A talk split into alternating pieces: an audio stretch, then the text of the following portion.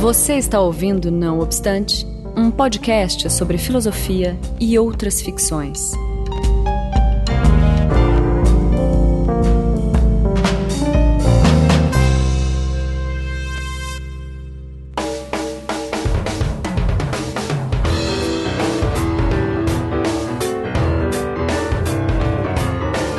Começando mais um Não Obstante, eu sou Marcos Beccari e hoje eu tô com o meu amigo Daniel, Portugal, diga oi. Olá, gente.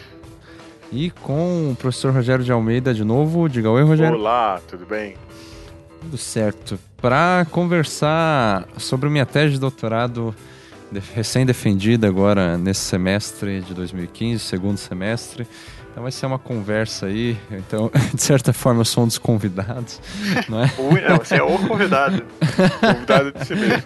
O entrevistado. Exatamente. Assim, para fazer as perguntas.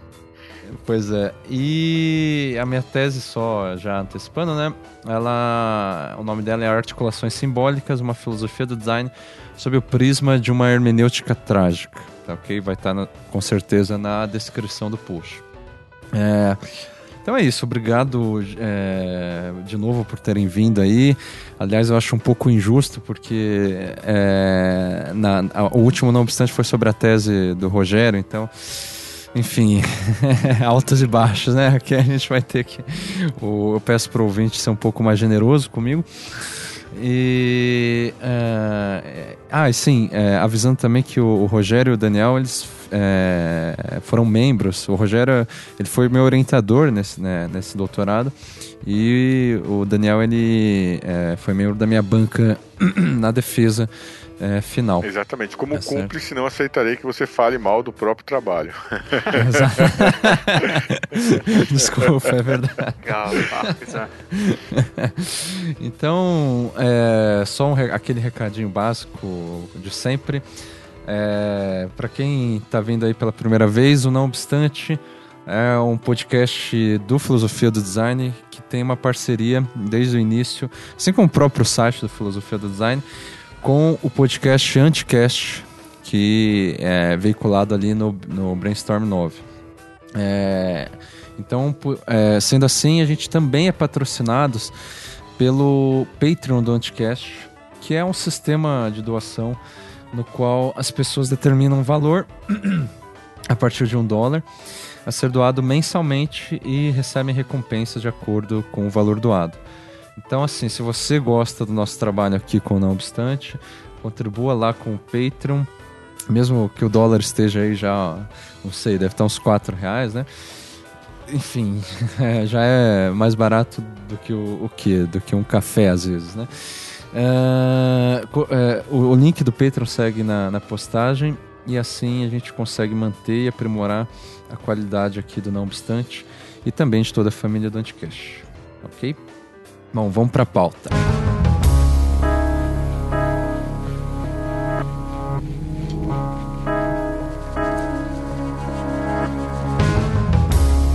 Não, ia falar que então também como membro lá da banca a gente podia começar lendo, só porque depois do Marcos ficar lá, ó, oh, trabalho não é muito bom e tal, falar que o resultado foi que a defesa foi feita com brilhantismo, trabalho excelente e ainda foi indicada para publicação, né? Então isso aí é mimimi do Marcos, só para o ouvinte já desconsiderar logo de, de Não, cara. Tem um detalhe, o detalhe é que a banca começou o quê? Umas duas da tarde, não foi isso? Ela foi uma duas banca extensa também, é verdade. E daí ela terminou às oito e meia da noite. Exatamente, uma das então, bancas realmente... mais longas da, da história da Faculdade de Educação da USP. Meras seis horinhas. Pois é. Mas enfim, eu agradeço de novo, é, não só vocês, eu queria também agradecer, nomeadamente, é, ao André Martins, que estava na minha banca, é, que veio lá, enfim, do Rio de Janeiro, da UFRJ. Tava também o Marco Sidney Pagotto e o Luiz Luiz Oliveira. Oliveira. Que, enfim, fizeram é, comentários muito bons. Quer dizer, foi uma defesa não que, que foi para os fortes, né? os for... porque realmente foi... É, foi um momento de celebração, né? E também um uhum. rito de passagem, porque é, de certo modo o doutorado acaba fazendo esse esse ele acaba marcando né, a, a, o momento, digamos, de, de, independência do pesquisador, né? Porque uhum. até o doutorado, o, o, é, o, pesquisador está em formação, né? Ele faz o mestrado como uma primeira etapa, o doutorado como a segunda e, e última, né? Todas as atividades que vêm depois, seja lá pós-doc, é, livre docência ou qualquer outra ordem, é, uhum. não, não se compara né, ao que representa o doutorado, porque é o momento que você de fato passa a, a responder autonomamente como, como pesquisador. Pesquisador. Né? Quer dizer, a partir daí você pode orientar é, pós-graduação, pode informar né, mestres, doutores, pode. É, e outros pesquisadores, né? Isso, publicar em, em, revistas renomadas que só aceitam trabalhos de, de, de doutor. Tá vendo o perigo? Enfim. Agora já foi, né? E vocês são cúmplices. Exato. Bom, então eu vou, eu vou começar falando rapidamente do, do, do objetivo e da estrutura. E daí, assim, de uma maneira extremamente é, é, resumida, isso é uma dificuldade também na própria defesa, enfim, e na, na, na ideia de se fazer um podcast, né? Aliás, é, um parênteses, né? Algumas pessoas pediram para eu gravar a defesa, assim como eu fiz na, na minha defesa de mestrado, e publicar ela na internet. E, eu gravei, mas como eu disse, começou das duas horas e terminou às, às oito e meia. Vai ser um podcast de seis horas. Então, quer dizer, isso é meio totalmente inviável. Então, por isso que gente, eu, eu, decidi aqui fazer, é, a, a, enfim, esse, esse episódio da minha tese. Mas enfim, gente, eu vou resumir e, e, eu digo isso assim que é difícil de resumir porque não, sei lá, de uma maneira arrogante, quer dizer, falando que é uma tese de, assim extremamente longa, é que de fato é, é um trabalho de quatro anos que a tese não é longa, ela tem 200 páginas, é, acho que é isso, né, mais ou menos. São 200 páginas que é um feito, né, no, no seu caso. 200 páginas, assim, por uma tese de doutorado é espetacular. É, é, menor, por exemplo, do que a dissertação de mestrado, né? Uhum, uhum. Não, pois é, o, quando o Marcos mandou a qualificação dele, é, a minha tese tem o mesmo tamanho da, do Marcos. Ele mandou a qualificação, eu falei, pô, Marcos, a qualificação tá maior que a minha tese. Então, coisa errada aí. e aí ele, ele é. diminuiu né, a qualificação para tese. Achei isso Exatamente. excelente, assim. Conseguiu deixar o negócio mais seco, mais pois é, mas É, enfim, é, mas assim, apesar de ter 200 páginas, o que também já é longo, eu já vi teses menores e... Não, mas é um tamanho disse, bom, um tamanho... É, é, é, meio que comum, né? E a minha dissertação de mestrado, que foi um absurdo, um erro, enfim, incomparável, que é. Eu realmente acho que, que eu me excedi bastante, teve lá 400 páginas. Né? Duas teses. Mas faz, mas faz parte da, da, da, da, formação, né? Assim, tem, ah. tem a ver também com esse ímpeto de dar conta de uma série de questões e, e, e, lá não estavam redundantes, né? não estavam deslocadas. É, é, é era, enfim, uma questão de, de demonstrar ali o, o, raciocínio que você queria e tentando dar uma totalidade. Eu acho que o, que o doutorado, como o Daniel falou, né, assim, ele é mais, mais seco, quer dizer, mais, mais agudo, né? Então, assim, mais perfurante também, em certo sentido. Pois é, tem que ir um pouco mais longe, né? Parece. Agora, é, essa questão do, do, do, mestrado é interessante porque o Rogério também ele estava na qualificação e na minha defesa de mestrado e de certa forma ele me orientou informalmente ali é, no mestrado, ou seja, sempre me ajudou. E o que eu ia dizer é que o título da minha tese, já para começar, ela é muito parecida com o título da minha dissertação de mestrado. Tem gente até que acha, achou que é uma malandragem da minha parte. Que é o seguinte: a, a minha tese de doutorado chama Articulações Simbólicas, uma filosofia do design sob o prisma de uma hermenêutica trágica. A minha dissertação de mestrado chama Articulação Simbólica, uma filosofia do design é... Eu não lembro o resto. Você lembra, Rogério? Também não vai não, lembrar, né? de memória. Deixa eu pegar aqui. Uma abordagem junguiana aplicada à filosofia do design. É isso. E, enfim, muita coisa mudou de lá para cá, não só o tamanho, mas de fato é, é uma coisa que, pensando em formação, como o Rogério tinha falado, eu acho que eu comecei essa tese é, a pelo menos pensar nela lá, lá, no mestrado. Por isso que eu digo que o mestrado ele foi realmente uma parte dessa tese, assim, que eu prossegui na mesma, na mesma linha, né, no fim das contas. Só mudou então, a abordagem junguiana, mudou um pouco, né? Exatamente, é, isso aí. Ligeiramente. foi, bastante, é. Jung ele foi realmente totalmente ignorado.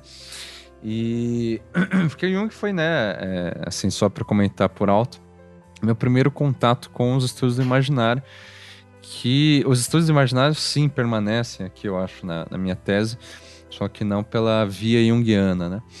Enfim, daí nessa tese eu tive o mesmo objetivo que a minha dissertação, que é propor uma filosofia do design, e só que dessa vez pautada naquilo que eu chamo de hermenêutica trágica, e que tem um, o conceito central que é isso que eu chamo de articulação simbólica. Ou seja, eu não expliquei nada, né? Quer dizer, é, propor, é, é, tipo assim, explicar um átomo falando, sei lá, que ele é composto por neutrinos e. quer dizer. não, e por fótons e tal. Quer dizer, isso. Não, não, é, eu tô, a, a, proposta de uma filosofia do design ela vem acompanhada com uma proposta de um, da hermenêutica trágica, que é uma coisa que eu tenho que explicar também e desse, desse conceito de, de articulação simbólica.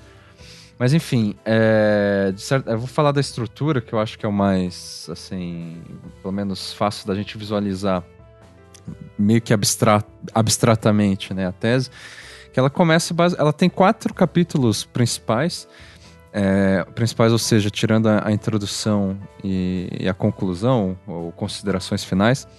E o primeiro capítulo é filosofia do design, o segundo é filosofia trágica, o terceiro hermenêutica trágica e o quarto design como articulação simbólica. Daí no primeiro capítulo, né, eu vou tentar resumir rapidamente. Filosofia design eu começo falando sobre a filosofia de modo geral, tentando localizar a minha própria postura filosófica, né, ou seja, me posicionando já desde o início aí, e eu prossigo apresentando cinco eixos é, da filosofia do design, esses cinco eixos eu fiz, eu pensei e organizei eles, eles junto com o Daniel Portugal. Já tem um tempinho. Sim, eles estão lá no site, lá na filosofia do design. Exatamente, é, eles funcionam aqui no site para com categorias dos posts, né, já. Isso tem funcionado assim. Então, se eu começo falando da filosofia de modo geral, é, eu, eu eu, eu, costumo dizer que a minha tese ela tem um formato de um funil metafórico, porque ela começa assim falando de coisa muito abrangente, quer dizer, quem é que fala sobre a filosofia de modo geral, né? Só, né? Então, é, eu começo falando disso, daí eu vou me afunilando e me aprofundando. Então, no capítulo 2, que é a filosofia trágica, eu já vou em direção a uma a, a, um caminho filosófico específico, que é a filosofia trágica, iniciando com uma, uma discussão sobre as nossas relações com o mundo.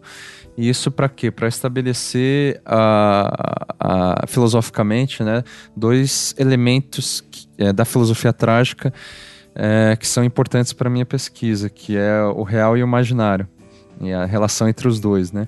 Então eu coloco, eu, é, eu, eu, começo apresentando a filosofia trágica, mas já é, indo em direção, quer dizer, é, ressaltando, né, é, dando mais importância para esses dois conceitos que é, são colocados em relação de complementariedade e não de oposição, né?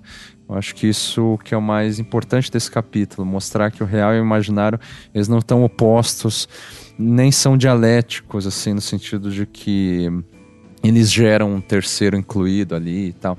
Eles basicamente, assim, quase são o mesmo, né? Essa própria divisão entre real e imaginário é uma divisão imaginária e o imaginário faz parte do real, quer dizer, então... é, a gente é... poderia dizer que o, que o real é organizado pelo imaginário.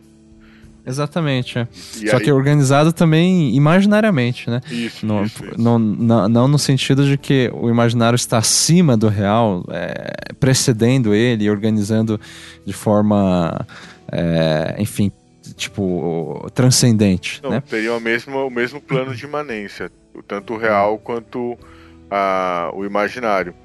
E, e, e, aí, só para né, para quem está nos ouvindo, o que, o, que seria, o que estaria do outro lado do real seria a ilusão, né? É, exatamente. A ilusão menos... é aquilo que está contrário ao real.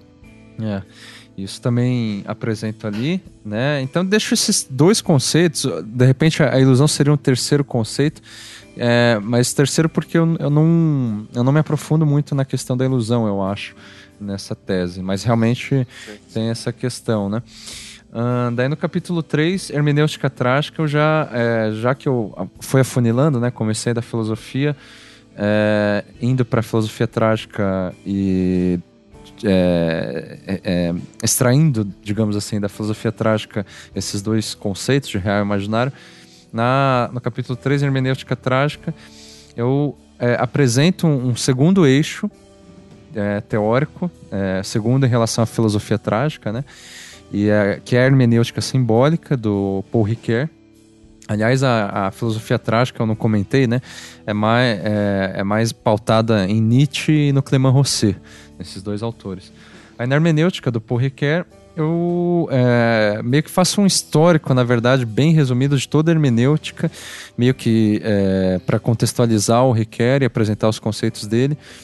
E daí eu faço uma, sei lá, uma manobra meio deleuziana, que é misturar basicamente a hermenêutica do Ricoeur com a filosofia trágica, ou o pensamento trágico. É, por que, que é meio deleuziana? Porque ela desrespeita um pouco o Paul Ricoeur. Quer dizer, é, digamos, se, se, se, houvesse um Ricoeuriano é, bastante ortodoxo, quer dizer, que realmente né, pesquisa e é Ricoeuriano, assim, de fato, né, é, é, rigorosamente, ele diria que eu tô, enfim, fazendo algo muito errado, porque eu tô pegando a, hermenêutica dele, né, a filosofia do Riquet, recortando algumas coisas que me interessam, é, ignorando as coisas que, não, que não me interessam e contrariando elas, né, e de certa forma aplicando essa hermenêutica dele, né, distorcendo ela e aplicando na, ao pensamento trágico. Eu faço justamente uma aplicação fazendo análise de três peças narrativas, que são dois filmes e um, é, e um enredo literário que é. Uh, qual que cara? Os filmes? O é, Mr. Nobody. É, e o Synecdoche é, New York. Synecdoche New York, do Kaufman e. Análise o... do Em Busca do Tempo Perdido. Do Proust, é, Proust, exatamente. exatamente. E daí, bom, terminamos o terceiro capítulo, só para né, concluir aqui. Pra, só para, enfim, eu acho que isso mapeia de uma maneira interessante para o ouvinte aí entender mais ou menos o que é minha tese, que dá, é um resumo, enfim, que até é tranquilo de ser, de ser feito. Daí no capítulo 4, né, já que eu estabeleci essa hermenêutica trágica, que é também, assim, já que eu apliquei essa hermenêutica trágica na análise desse, dessas peças literárias, ela também funciona quase como um, um, um instrumento metodológico para mim. Não que eu vá analisar um objeto de estudo, mas justamente que eu vá encarar, né, que eu vá, eu vá propor, na verdade, uma filosofia do design é, enviesada por essa hermenêutica trágica. Então, esse é, é o próprio título do, do, da tese, né? Uhum. Então, no capítulo 4, que é propriamente onde eu, vá, onde eu vou defender a tese, é o design como articulação simbólica, o título do capítulo 4. E daí, assim, é... eu proponho aquilo que eu chamo de do, um conceito chamado articulação simbólica, que é operado tanto pelo design quanto pela arte, uh, pelo cinema e pela literatura.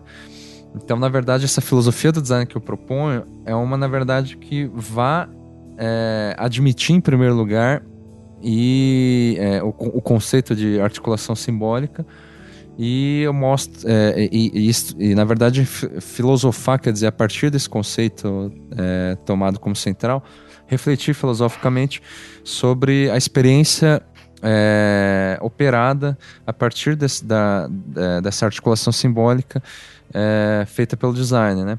Então meio que assim para definir isso eu acabo recorrendo o, a estética ritual de um autor chamado Mário Perniola, que ele só entra aí no capítulo 4, de certa forma, porque eu acho que ele ilustra bem o que eu quero dizer com articulação simbólica.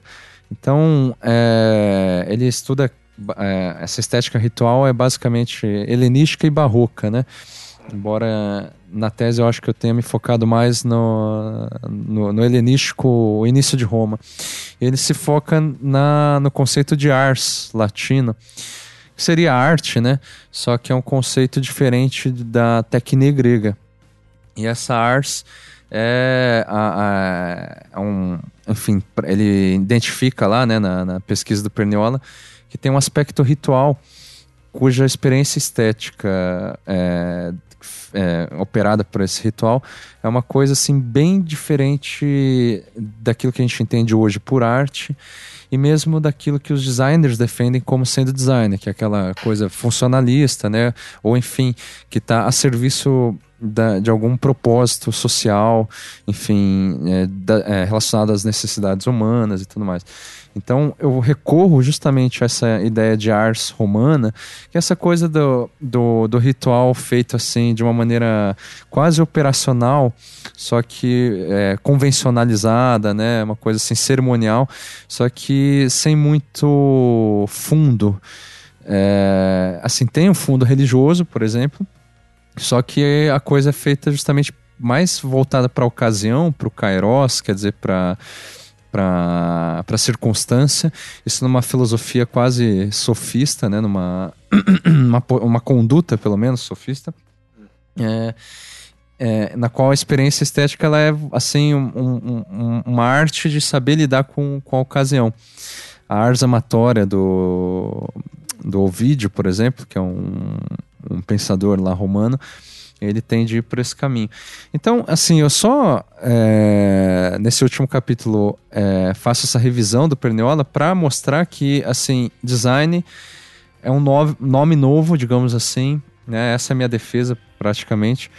É, para aquilo que antigamente, quer dizer, no mundo romano ali, se chamava de ars e que também perpassa, não ficou só lá no mundo romano, obviamente, né? Perpassa o mundo barroco, né, pela questão do simulacro, uh, pela filosofia barroca lá do Baltasar Gracian, por exemplo, e que hoje me parece que vem com esse rótulo, com esse nome do, do design. Ou seja, no fim das contas, para finalizar, eu acho que eu estou tomando o design como uma noção muito ampla, né, não é uma noção restrita a uma atividade profissional ou um, algum tipo de produto feito por algum, por algum profissional, mas sim uma espécie de modo de ser, ou prefiro dizer modo de olhar contemporâneo. Uh, contemporâneo não que não seja não que seja algo inédito, né, novo que só existe hoje, mas que privilegia uma ideia ampla, né, que é, que vai privilegiar na verdade a dimensão estética mais do que as possibilidades de, de, uma, de outras dimensões como a funcionalidade, resolver problemas, tudo aquilo que estaria além das aparências. Não é que a dimensão estética ela exclui isso, ou que ela se coloca acima disso, mas que de certa forma ela se, ela se mantém no fundo de tudo isso. É, tudo isso o que? Dessa questão de, dos propósitos, das condutas éticas, da, dos imperativos morais, qual que é o, o, modo de ser pelo qual você vai defender, qual que é a conduta correta a ser seguida, opções políticas e tal. Eu, eu meio que argumento que pela, pelo viés do design, nessa ideia ampla, a, todos esses imperativos eles têm um fundo estético que é um, e, e, claro, tem que se dizer o que, que é essa estética, mas eu quero dizer, é um fundo que está basicamente pautado nas aparências, nos gostos, na superficialidade, e que, que se é colocado como fundo, é, no fim das contas, é o, é, é, é o aspecto decisivo, mais do que qualquer outro tipo de, sei lá, de, de propósito, função, necessidade ou ordem natural das coisas que vão pautar decisões, atitudes, é, é, sei lá, projetos políticos e por aí vai. É isso aí. Ufa, é isso aí. Vamos encerrar agora. É Não, eu gostaria, gostaria de, de é, Arguir. Ponto I. é, arguição, né? Você. Três seis tomos. horas agora. Explique em seis tomos. Não, na verdade. Segunda parte da defesa. É. Né? Não, na verdade, fazer um, um comentário assim, da, da, de uma parte que eu gosto bastante do trabalho e, e que, de certo modo, foi preciso é, insistir algumas vezes com a ajuda dos colegas para que se mantivesse até a, a versão final que são uhum. os, o que é o prelúdio, né, e os interlúdios e finalmente é. o pós-lúdio que marca uh, a tese, porque enfim tudo isso que o Marcos expôs do ponto de vista é, conceitual é desenvolvido nos padrões acadêmicos, né, como uma linguagem densa, enfim, muito bem escrito, mas com uma é, articulação dissertativa, né, como defesa mesmo de uma tese a partir das exposições de conceitos e da defesa de ideias. É, agora, o prelúdio, né, os interlúdios, que são quatro, e o pós-lúdio é, apresenta, portanto, seis entradas, né, eles apresentam seis entradas em que a gente tem uma linguagem, enfim, em prosa, com um registro é, literário né? De, de hum. cenas do, do, do, cotidiano, enfim, de, de, de, passagens ligadas a elementos né, que estariam mais é, presos a um vigor é, daquilo que é vivido do que, por exemplo, a um rigor daquilo que é pensado. E isso uhum. dá um, um, abre um espaço, né? Faz, faz com que a tese é, fique arejada, né? Uh, enfim, eu acho que isso deu bastante riqueza.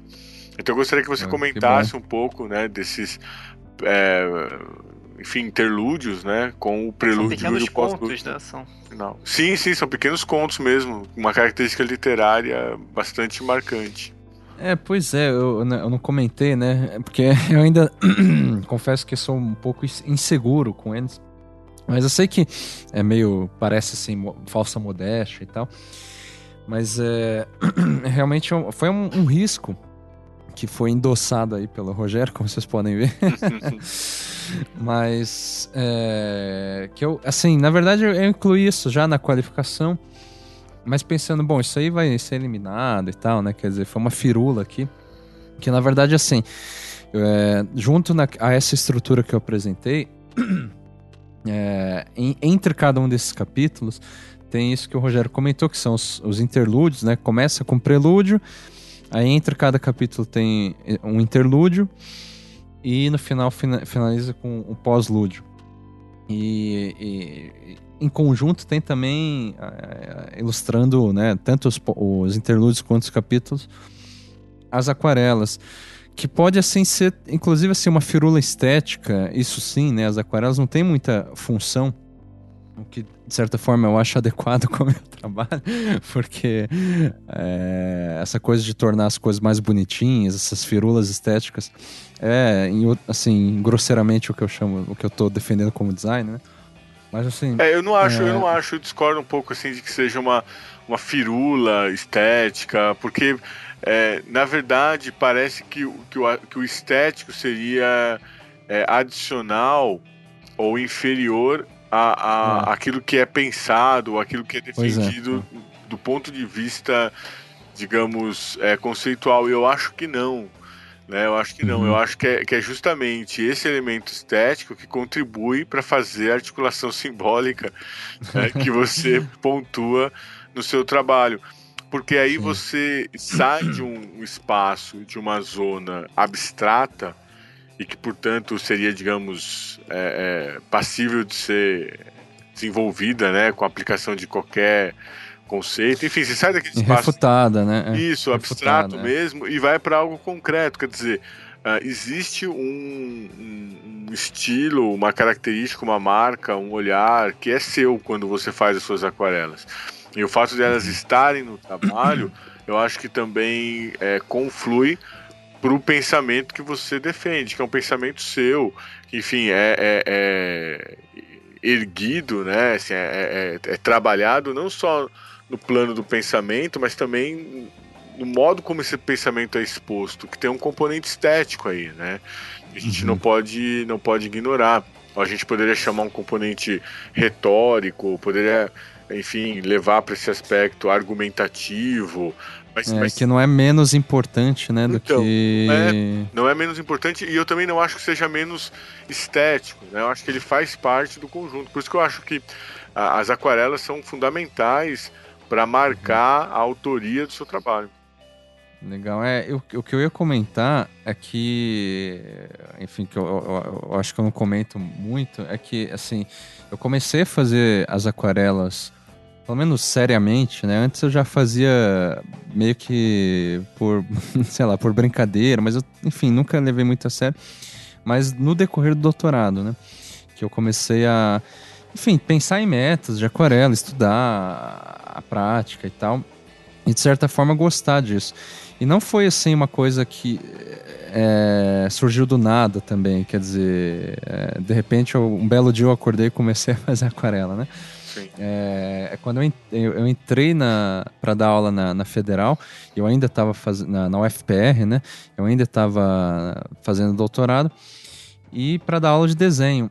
E isso realmente não tem nada a ver, a princípio, com a tese, né? Mas daí eu comecei a desenhar é, retomei a prática de aquarela, mas retomei assim para, é, enfim, tentando assim estudar seriamente a coisa.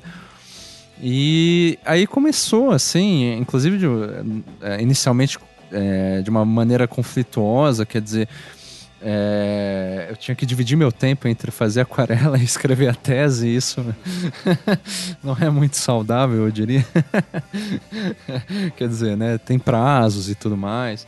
Uh, além de preparar as aulas e tudo.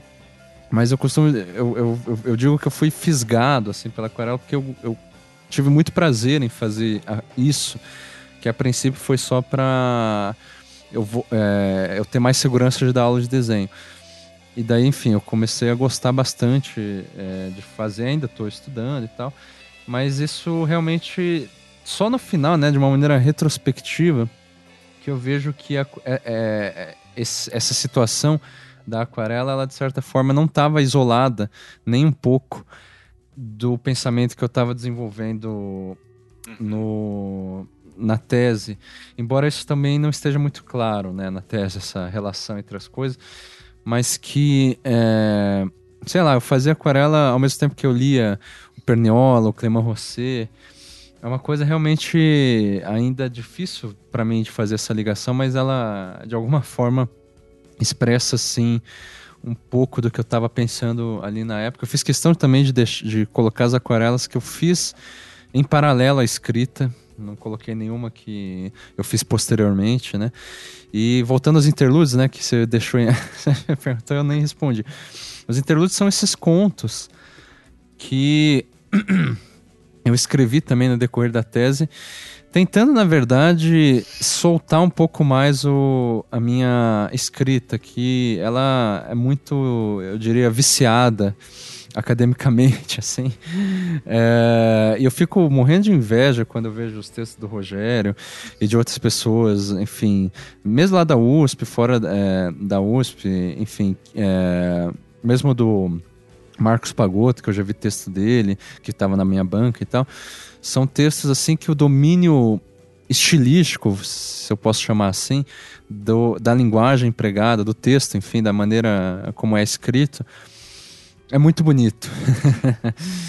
Porque, de certa forma, envolve uma narrativa não explícita, né? não é uma narrativa literária, mas que acaba eh, submetendo a argumentação é, conceitual e teórica há uma narrativa é, argumentativa, assim, às vezes científica que seja, mas, qual, mas na qual há, enfim, o começo, meio fim, de repente, eu já vi textos do Rogério, assim, que de certa forma, comédia em mídia, começa em mídia res, sabe?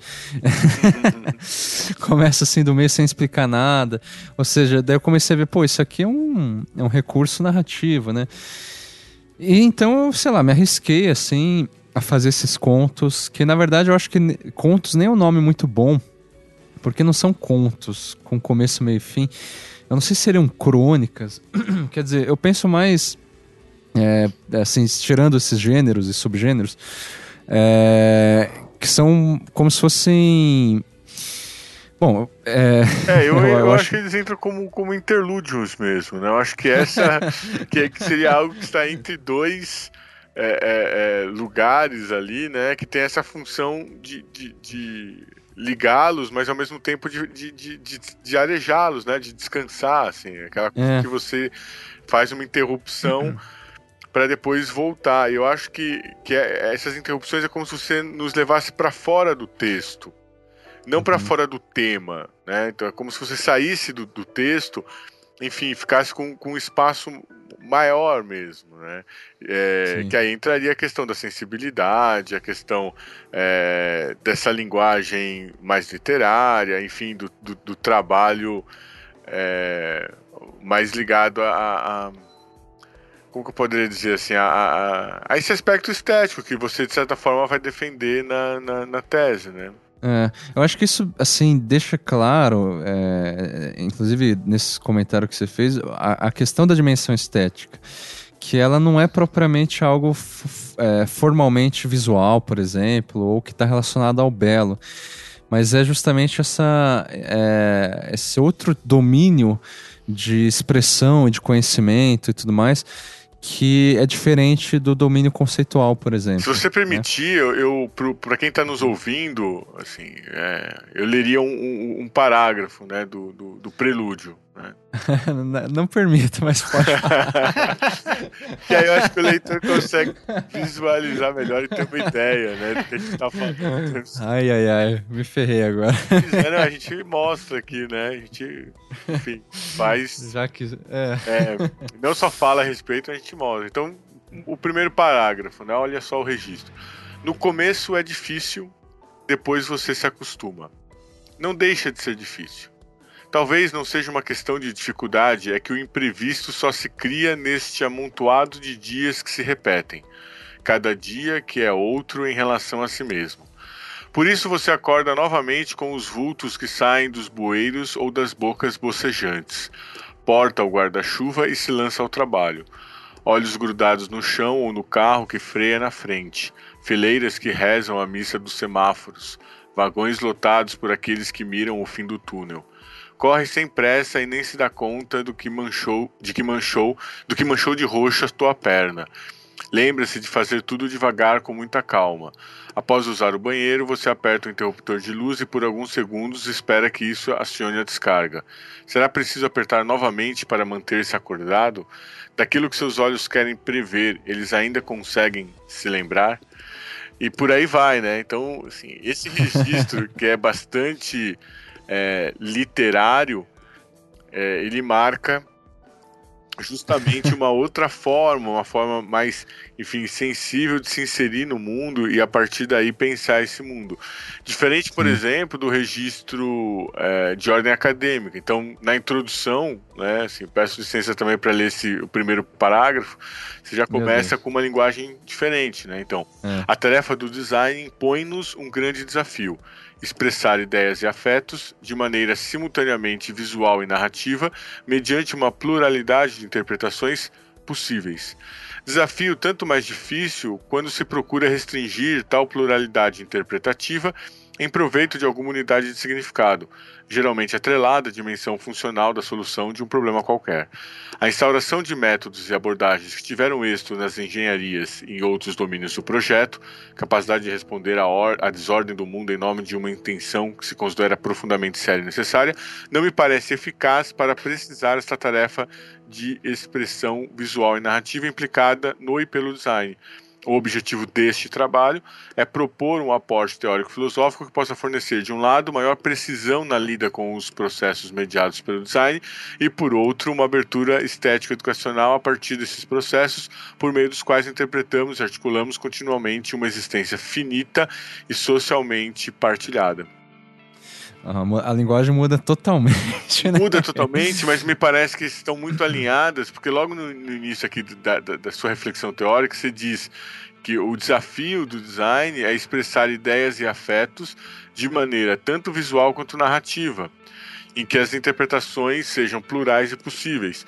Isso, de certa forma, é o que você faz é, nos, nos, interlúdios, né? E no prelúdio e no pós-lúdio. Quer dizer, você faz justamente é, é, a inserção, né? Você entra no texto com uma linguagem é, visual, narrativa, e que consegue, enfim, dar conta dessa dimensão que você está teorizando. Por isso que eu vejo assim como uma relação bastante interessante é, esse registro literário em meio as reflexões mais acadêmicas, mais teóricas, mais metodológicas.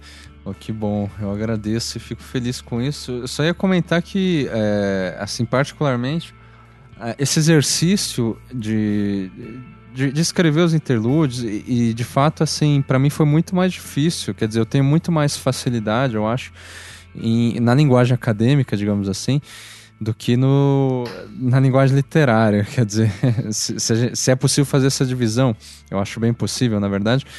É, e, e, e, eu encaro assim, basicamente assim, ó, sei lá, eu domino um instrumento musical ou qualquer coisa, assim, eu sei dirigir um carro, mas eu não sei dirigir um helicóptero.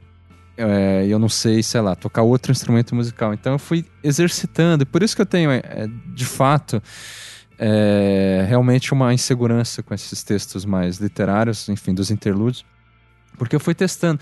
Assim como. E eu acho que é aí que dá para fazer, só para finalizar esse ponto, a relação com a aquarela. Porque uh, para eu escrever esses interlúdios, na minha cabeça é o seguinte: eu queria retratar um momento do cotidiano, apenas assim. É, seja esse momento, um momento, sei lá, trivial, que, impessoal, que qualquer um pode ter, como esse primeiro é, interlúdio que o Rogério leu, né? Que eu, é, até me dirijo ao leitor como você. É, mas em outros interlúdios é mais pessoal, né? Ou seja, eu falo um pouco da minha infância, por exemplo, e tal. Então, são momentos ou memórias, quer dizer, é, são é, alguma imagem, enfim, que eu tento retratar ali da mesma forma que eu tento retratar é, na aquarela ou numa fotografia. Então, essa, esse exercício de como que eu vou expressar esse momento, ou seja, que o modo de apresentar ele é mais importante do que o conteúdo. Isso que é a dimensão estética que eu tentei, assim, de fato não só defender, mas também praticar, incorporar um pouco no trabalho, que é de tentar, assim, é, é, ver o que cada momento, na verdade, ele é expresso pela maneira como ele é vivido, revivido e narrado, principalmente, né? Ou seja, experienciado, quer dizer, experienciado é um neologismo, né? Experimentado. É, ou seja, como que a gente expressa isso por meio de, de linguagens mesmo, eu acho que poderia dizer assim, uma linguagem é, artística da aquarela, uma linguagem científica, conceitual, uma linguagem literária no caso dos interlúdios. Essa expressão por meio da linguagem, é, que vale mais pelo conteúdo do que está sendo expresso, é basicamente o que eu chamo de articulação simbólica nesse trabalho que é, eu acho que o design faz a sua maneira não que o design seja um agente disso, né? Mas que as pessoas, de certa forma, se apropriam do design de peças mais restritas, né? Ou seja, embalagens, marcas, produtos, e elas fazem da própria, do próprio cotidiano um design de si, digamos assim, que é feito de estilos, de gostos, de opinião e de como que essas, essas ocasiões são expressadas, transformadas em linguagem, são, enfim, revividas, que foi o processo que eu tentei fazer nesses interlúdios, basicamente. enfim, foi. Eu, eu, acho assim que isso tudo já apresenta mais do que. É, de uma maneira até. É, sei lá, diferente do que a tese, mas já apresenta um pouco do, do, do que eu quis é, fazer nesse trabalho. E eu acho que assim, tirando essa, essa questão, porque eu acho que tudo isso acaba relacionando muito ao âmbito, sei lá, das pesquisas que eu tenho feito junto com o Rogério e tal, que estão voltadas à dimensão estética. Mas o que eu acho interessante é, de repente, pensar para a questão do design mesmo, né? Como que é que o design Uh, ou para que que importa essa minha tese para o design, se é que importa, né?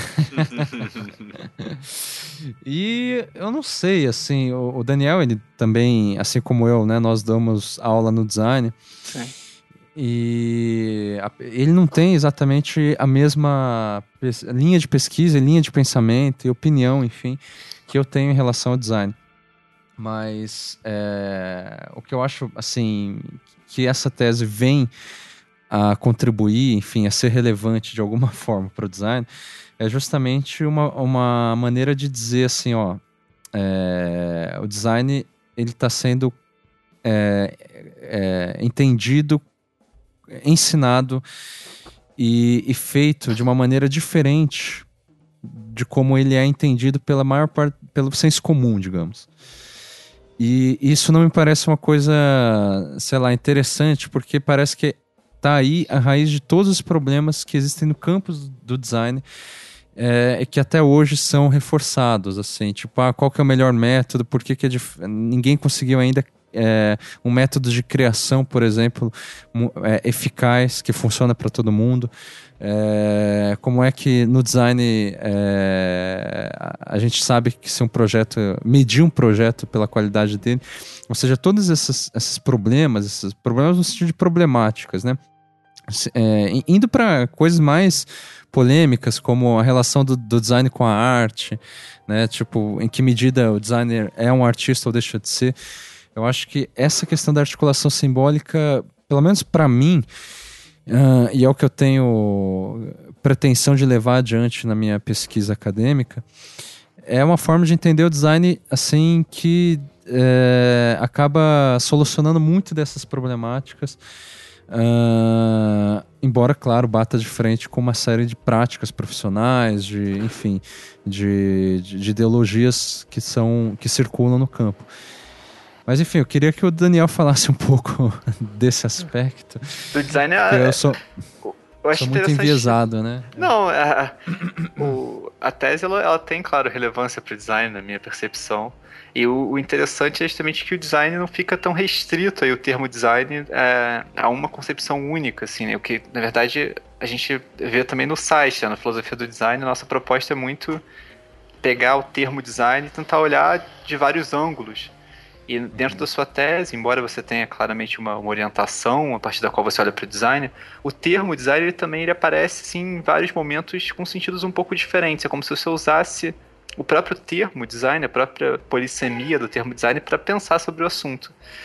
E aí a, uhum. a, a proposta. Isso é um erro grave, né? Não, não eu, acho, eu acho um erro também não. Vocês são, enfim, da área, podem, podem pensar isso até com mais clareza vendo de dentro mas eu fico pensando na, na, questão dos campos mesmo.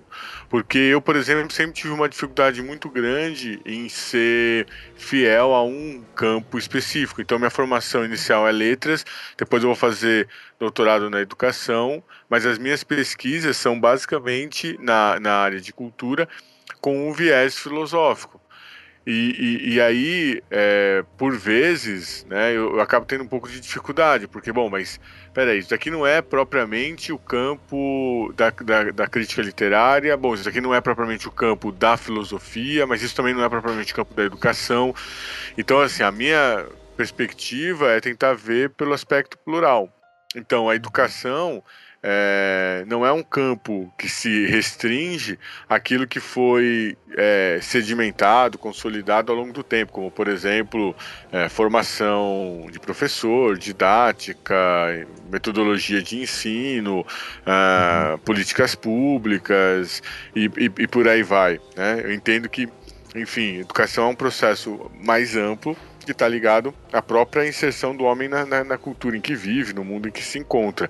Me parece que a maneira como você trabalha o design também escapa daquela noção de que o, o, o design é responsável pelos projetos, e portanto estaria ligado ao desenvolvimento de produtos, enfim, serviços, tecnologias, uh, embalagens e as né, célebres cadeiras, né?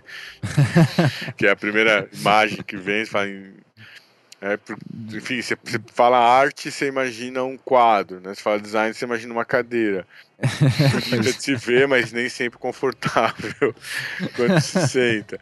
Mas brincadeiras uhum. à parte, me parece que é, concordando aí com, com o que o Daniel colocou, é, me, me, me, parece que se trata de fazer a reflexão é, do design à medida que faz design, né? Então, Sim. trazer aí uma noção daquilo que especificamente no, no trabalho ou na pesquisa do design também mantém conexão, ou seja, mantém uma articulação com outras áreas, com outras formas de pensamento.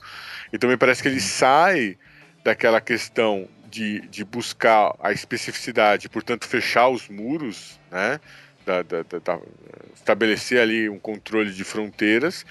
Me parece que é mais um trabalho de tentar é, é quebrar esses muros, né, expandir o design e criar aí zonas né, mistas, comuns entre o design e outras áreas. Né? Pelo menos é assim que Sim. eu entendo a reflexão que você faz do design. Não, com certeza, Sim, não. No, do site também, né? Não só o trabalho é, específico esse, porque esse é uma, a, a tese do Marx é uma proposta, assim, olhar o design a partir de um certo ponto de vista e que aí uhum. ele desenvolve, né? Tem um trabalho de aprofundamento desse ponto de vista que é excelente. E aí ele, ele mesmo no início da tese ele insere um desses eixos que a gente é, criou lá no, no site, que seria Sim. esse eixo que a gente mudou o nome no meio, né? Mas era é, design, epistemologia, epistemologia e... ontologia, a gente mudou para design e realidade agora. e é. separou é. do design e conhecimento, né? Também deixou.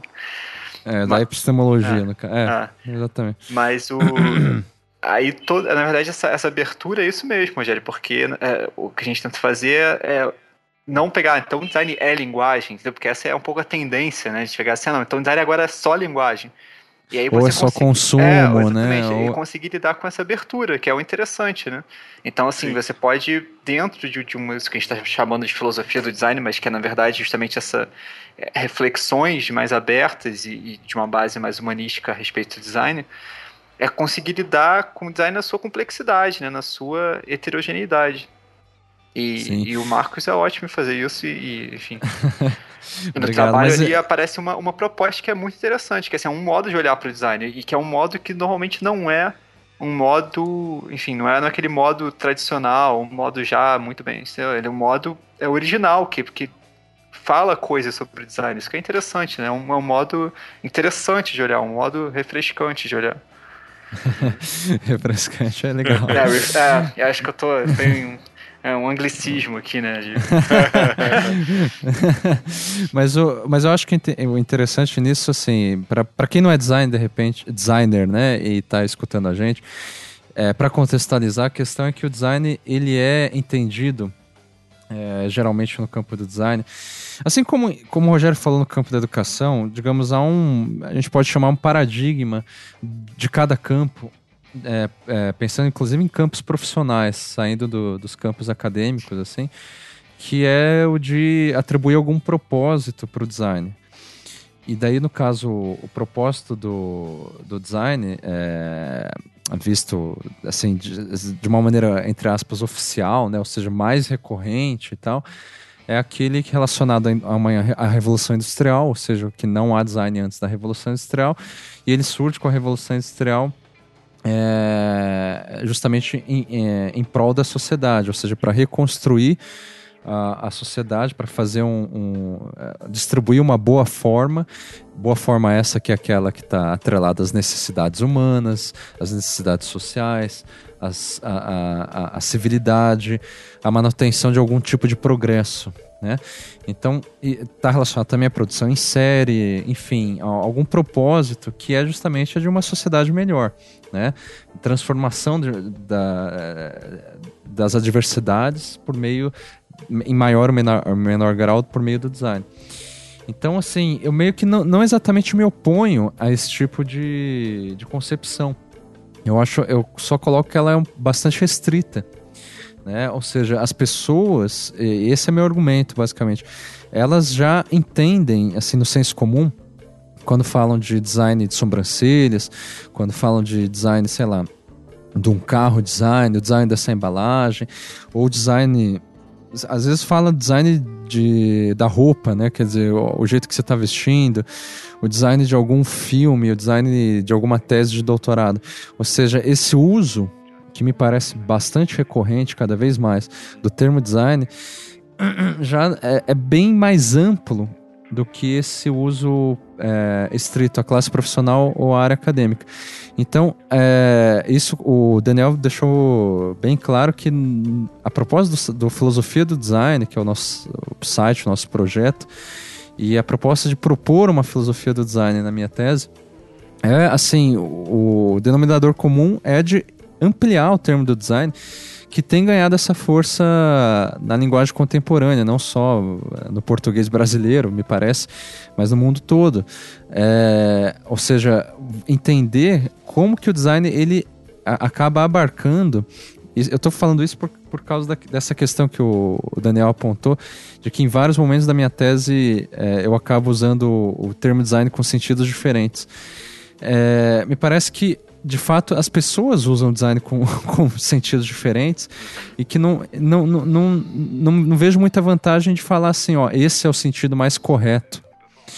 Então, assim, quando alguém fala design relacionado ao consumo, que é um dos eixos teóricos lá da filosofia do design, é uma maneira muito interessante de encarar o design. Assim como falar que o design é linguagem.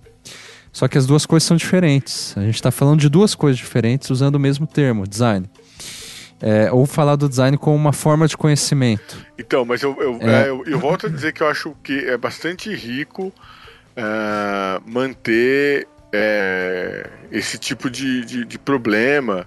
É, não vejo da como. Polissemia? De, é, exatamente. Não, e de concepções. Eu vejo como um problema que, que deixa a área, que fortalece a área, em vez de enfraquecê-la. A, a, matemática, por exemplo, até hoje discute se é uma linguagem ou não é se é uma ciência ou uma linguagem, enfim, também tem essa, essa, essa discussão em, em áreas, digamos, que existem aí é, muito antes da Revolução Industrial, ou, uhum. ou é, quer dizer, existem aí há, há, séculos, né? E, e, e, eu acho que o fato de também ter esse uso mais disseminado, no, no, no sentido de um, de um, senso comum, é, acho que, que também é, é, bastante válido, né? É, que tá, tá, tá, tá relacionado. É, diga, diga. Não, eu ia dizer, justamente, no meu modo de ver, eu acho que reforça uh, esse, esse potencial organizativo né, que o design tem. Quer dizer, não só de, de, de, pensar aspectos mais restritos, mas pensar também como que ele organiza determinadas formas de ver o mundo, né? Sim, e é isso realmente que eu tentei propor, né, basicamente nessa tese, essa maneira de ver o mundo. Que, assim, no fim das, das, das contas, ela se coaduna um pouco com aquilo que algumas pessoas chamam de estetização é, do cotidiano ou do mundo, enfim. E eu, eu meio que é, acabo direcionando o design para isso. Porque de certa forma, né, a, assim, há uma maneira de ver o design como estético, e não é exatamente essa a, a, maneira que eu proponho no meu trabalho. Ela é também estética, mas também hermenêutica, né, se a gente pode chamar assim, e também ontológica, enfim, é, aquilo que eu chamo de hermenêutica trágica, né. Mas a, a, a, questão é de justamente assim, enten, é, enten, eu, eu, acabo entendendo essa estetização do mundo, que para alguns autores é, é, é, é, como a gente falou no, no não obstante anterior, né? É uma coisa superficial, ou seja, que acaba deixando as pessoas mais alienadas e tal. Eu, eu, eu acabo indo para essa direção, assim, não pensando dessa forma, né? Mas pelo viés do design e vendo como isso é uma coisa, é, assim, para além do campo do design, que intensifica a, a vida das pessoas. E daí entra no aspecto filosófico, trágico, que, que eu acho interessante, assim. Eu lembro que o Nietzsche, ele sempre falava, bom, quando ele fala da fazer da vida uma obra de arte, né, a concepção de arte dele já é ampla. E dizer assim, é, a arte pro, pro Nietzsche não é uma coisa que é um fim em si mesmo, né? O fim da arte, a finalidade da arte é a vida. Uhum. é de intensificar a, a, própria vida, intensificar, enfim, a, a, digamos, uma boa consciência para inclusive para o sofrimento, para aquilo que. para as mazelas da vida. Então, é nesse sentido que eu penso o design, como uma maneira de interpretar né, a vida e atrelando a estética de intensificar ela também. É, eu, eu, eu, digo isso porque, particularmente, é, o pessoal sempre me pergunta assim, pô, cara, você, você gosta, você lê bastante filosofia, você gosta, parece que você gosta mais de filosofia do que de design. e, há, e, e, e há um fundo de verdade, quer dizer. é, eu, eu, me formei em design é, e dou aula em design e tudo. Mas assim, é, eu nunca gostei de trabalhar como designer. Mas a questão é que assim, se eu continuei e insisti na ideia do design no doutorado, porque eu poderia não ir por esse caminho, né? Nada me, eh, digamos, me, me impossibilitou de. Nada me impediu de, de, sei lá, fazer uma tese filosófica mesmo, ou enfim, não, é, ter saído um pouco do campo do design, depois voltar, ou ter saído totalmente caso eu quisesse. Mas a questão é que, assim, o que sempre me chamou a atenção no design, eu fazendo uma retrospectiva bem enviesada a, partir do presente, é, é justamente esse aspecto estetizante dele, assim que estetizante é uma palavra que parece meio pejorativa, assim, mas é, eu sempre é, me impressionei como que o, a, a forma como as pessoas se vestem, a forma como o carro que elas adquirem, a forma como elas gesticulam, conversam, os jeitos e trejeitos das pessoas dizem muito sobre elas. É, dizem muito no sentido de preconceito mesmo, quer dizer, expressa alguma coisa, expressa algum alguma ideologia, alguma, enfim, que, que elas têm de fato. E, e, e esse tipo de sei lá, de é, é, expressividade estética que muitos veem como a superfície de uma alienação ou de, enfim, é, de um projeto de, é, de uma submissão cultural, sei lá o que. Eu acho, eu sempre fiquei impressionado com isso. Eu, e é isso que me chamou a atenção no design, assim. Em vários momentos eu sempre li no campo do design o pessoal criticando esse tipo de coisa, de que maneira que o design ele acaba deixando as pessoas, sei lá, é, é, é, reproduzindo preconceitos, reproduzindo ideologias, é, é, enfim, a lógica da reprodução do Bourdieu, né, basicamente. Eu já vi muitas críticas e, e há realmente, assim, na, na, na, pesquisa em design, muitas críticas que vão nesse sentido, né, no, no, numa crítica do consumo propriamente, que vai colocar o design aí como um agente é, central nessa história, um agente do mal, assim. E eu justamente assim, não larguei, né, no, no caso, a ideia do design, eu sempre eu continuei insistindo nela, justamente para para dizer assim, ó, não tem nenhum problema nisso. Qual que é o problema, né? E o que que esconde essa toda essa denúncia do design ter é, realmente influenciar no, no, nos trejeitos das pessoas, é, expressar alguns gostos e costumes e preconceitos. Qual que é o problema disso? O que, que significa a denúncia contra isso? Assim? Uhum. É, e daí que eu vejo que geralmente, assim, a própria denúncia também é um design que expressa uma ideologia, né? Uhum. Sim, sim. Enfim. Ah, claro. Aí, agora eu ampliei o design no, no, é, no nível da estratosfera, né? Quer dizer, o design é, é isso, inclusive. Enfim. É, e para é. E pensar sobre o design, na verdade, no capítulo final da sua tese, você usa. Uhum.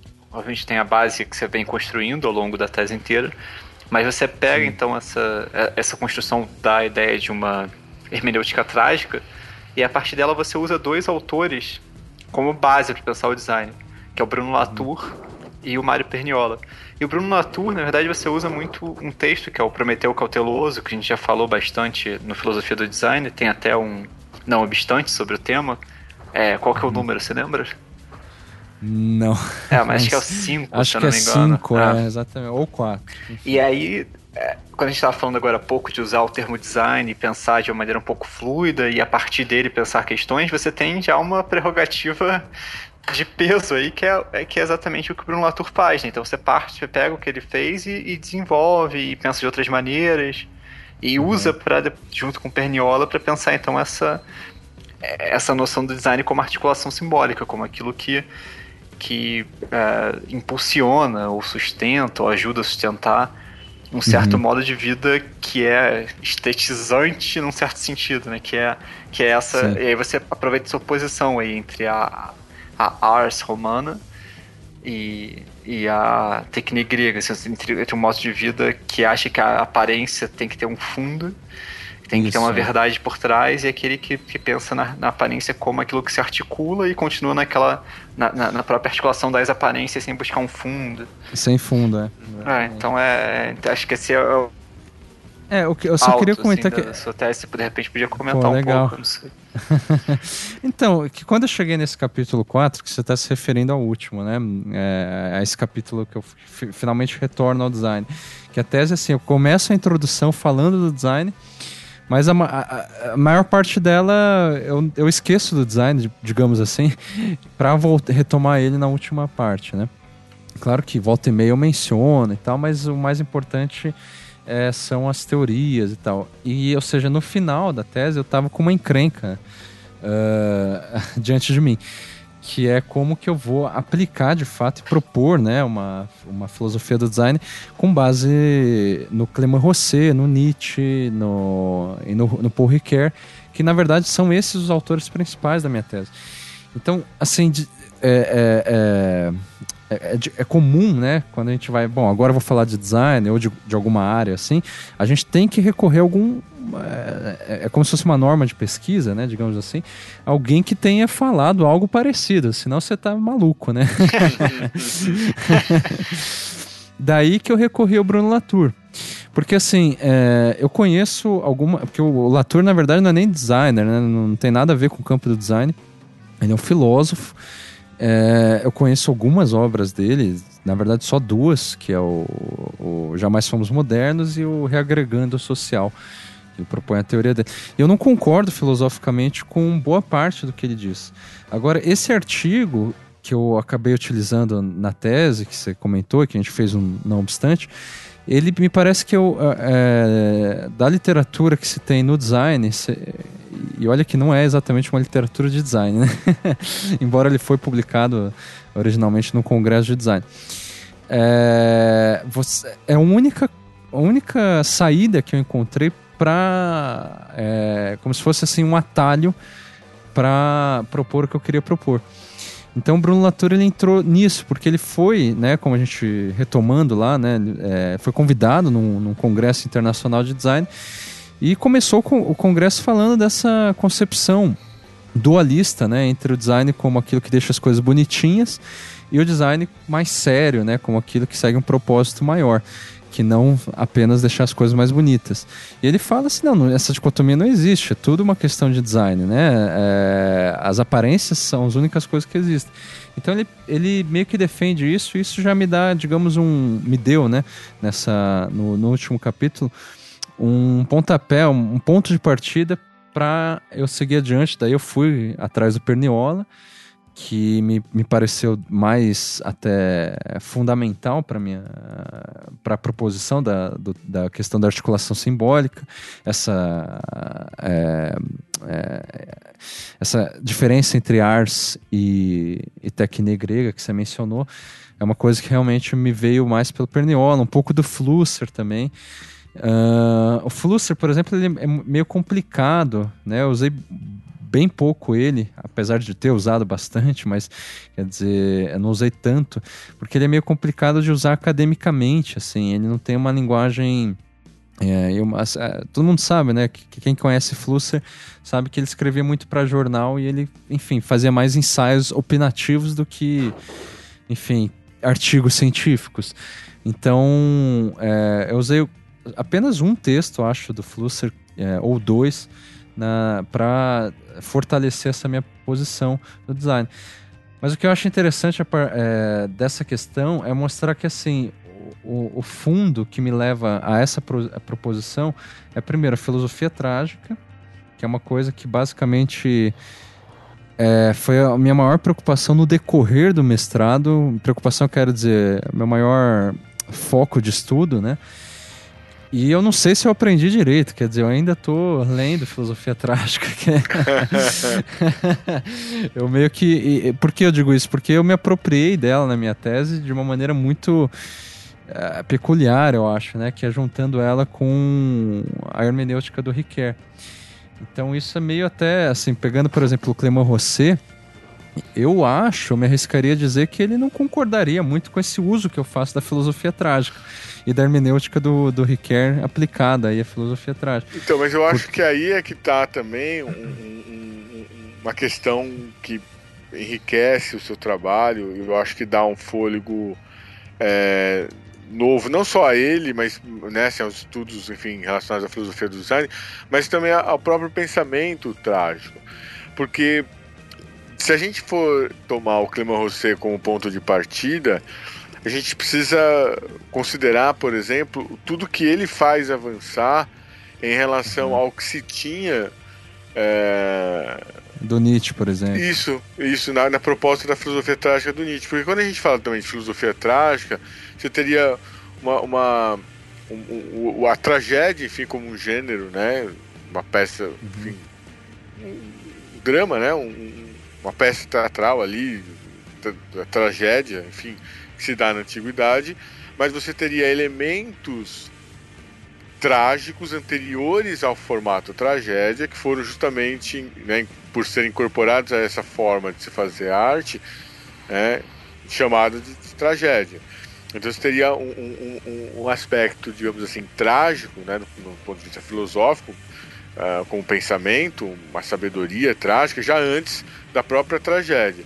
Depois, quer dizer, você tem um, uma filosofia da tragédia, quer dizer, que é quando você pensa sobre a tragédia como formato, e teria uma filosofia trágica, que seria quando se pensa no, no, no, nesse aspecto trágico.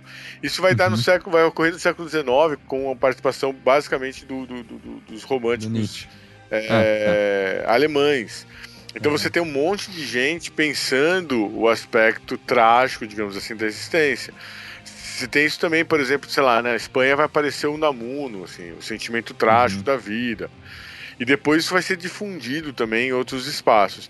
Mas eu acho que aí, assim, a, a, a o Nietzsche tem um, uma vantagem que, que, que ele foi buscar como elemento trágico justamente a, um certo patos dionisíaco, né? Que é uma ideia de celebrar a vida é, é, é, diante da morte, né? Então é, é, a concomitância do prazer e da dor. E portanto a gente poderia pensar que é justamente nessa impossibilidade de solucionar aspectos que aparecem juntos e que não estariam, por exemplo, postos de maneira dialética. A vida de um lado, a morte do outro, é, como o sofrimento fosse... e a razão, a emoção e a razão. Isso, ou, ou mesmo o sofrimento de um lado e uma justificativa para esse sofrimento de outro, uma transcendência uhum. a ele, uma validade a ele. Quer dizer, então me parece que o traje ele, ele vai colocar justamente a impossibilidade de se pôr é, os pares é, em separado e, e, e, e, portanto não tem solução, né? Então o, o traje é aquilo que mostra os elementos aparecendo sem solução. Uhum. Isso, digamos, num desenho mais abstrato. Mais concretamente, uhum. é essa afirmação é, da vida, mesmo diante dos aspectos mais negativos, né? Os sofrimentos e as dores é, é sem nenhuma justificativa, sem nenhuma razão de ser. É, e aí, e o que eu acho interessante é que assim, o, o, o Clément Rosset ele sintetiza isso e vai pensar esse trágico até a exaustão num certo uhum. sentido, no início da sua, da sua carreira, dos seus primeiros livros, é, vinculado ao trágico, é, como ausência de, de, princípios, como acaso, enfim, e depois, num segundo momento, vinculado ao real. Então, é, é uhum. como se ele também, né, assim, considerado o trágico, investisse todas as suas energias é, de pensamento para dar conta do real.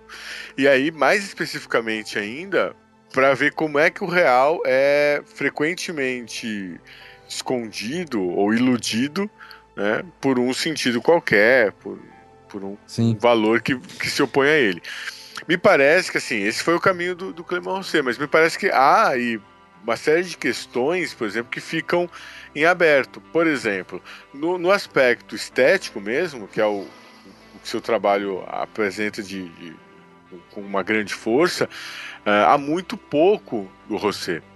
Você tem umas uhum. duas, três reflexões que ele faz, mais pontuais, e de modo geral o que ele tem aí de mais interessante é dizer que a gente não cria nada, né? A gente manipula dentro de uma uhum. ordem artificial uh, os elementos já dados ao acaso e que, portanto, reforçariam o próprio acaso das combinações. Sim. Isso é, isso é muito pouco, né? Isso é muito uhum. pouco.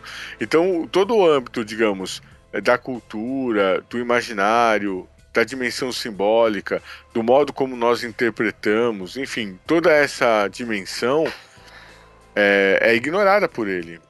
É, não não, não por, por alguma razão específica, mas por, porque o interesse né, do, do seu pensamento ele é outro. Ah, se direcionou para outro é. foco.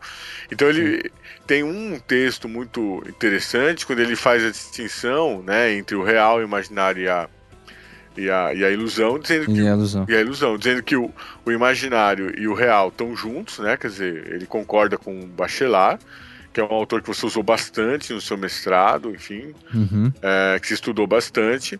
É, ele, ele, enfim, é, é joga ali a ilusão por outro lado, mas no fundo ele não tem um interesse concreto pelo imaginário. O interesse dele é pelo real, de um lado. Sim. Mesmo e a ilusão de outro. E a ilusão de outro, perfeitamente. E o imaginário está ali como algo que ele enfim, reconhece, portanto é como se ele fizesse um, um, talvez ele estivesse respondendo a alguém especificamente, uhum. ou alguma alguma inquietação que a obra dele tenha suscitado, ele não diz, mas é possível, pra, porque é, é como se ele defendesse, né, dizendo assim, olha, o imaginário está do lado do real, a minha questão, meu problema é com a ilusão, que é quando você tenta justamente escapar do real, que é impossível. Uhum. Então, assim, dito isso, eu acho muito interessante o, o, o, o capítulo terceiro que você dedica a uma hermenêutica, hermenêutica trágica, que inclusive me ajuda bastante também a avançar nas minhas próprias pesquisas, porque de fato o problema da hermenêutica seria considerar que por ela estar é, é isso que eu ia dizer que assim se eu partir do Rosset, como eu fiz, é, o real não tem sentido é, inerente, né? Então, se não tem sentido, se não tem significado, ele não é interpretável, né? Porque a interpretação, se a gente entender assim, sei lá, é, a princípio, né? A gente interpreta o quê? É uma algum significado, né? Então, a minha manobra aí no capítulo 3 foi dar conta disso. Bom, se o real não é interpretável, como é que a gente interpreta? Né? Por que a gente não para de interpretar, mesmo assim? É, né? é, é eu acho, eu acho, é, então, então, mas eu acho que também tem uma, uma, uma, um pouco uma frase de efeito, né? O Clemão Rosset, ele, ele faz muito esses anúncios, né? Assim, não é, não é, é. Não, não podemos interpretar. É, uhum. Mas enfim, isso já é uma interpretação, né? O que não pois é. interpretar. é que eu levei isso muito a sério, assim, porque o, o eu também estava lendo muito Riquet, né, na época do doutorado. E isso me pareceu um problema muito interessante. Mas... Apesar de ser uma frase de efeito, assim. Não, mas é um problema é... interessante, de fato. Eu concordo com você. É, que é, porque o, o ele propõe assim que a interpretação não é desvendar, não significa é, desvendar um significado que está ali a ser desvendado, né? Seja esse significado na intenção do autor, uh, seja esse significado, sei lá, no próprio texto, alheio à intenção do autor, enfim. O significado ele é construído com a própria leitura. E essa ideia me, era, é, me, me, pareceu tão forte assim que ela é, eu não via no Rosset por conta disso que você falou, ou seja, que o interesse dele não era exatamente pelo imaginário, né? Quer dizer, ele está mais preocupado com as ilusões para tratar do real. É porque quando ele diz assim, por exemplo, o, o real é, é, não é interpretável, é, uhum. ele, está tá correto, porque de fato eu não posso claro, dizer claro qual é a verdade do real. Ou seja, Sim. eu não consigo transformá-lo em qualquer outra coisa. Quer dizer, o, uhum. o, por isso que ele vai para a tautologia. O real é o real. Ah, o que, uhum. que eu uhum. faço? Então, bom, então eu, eu, eu descrevo o real.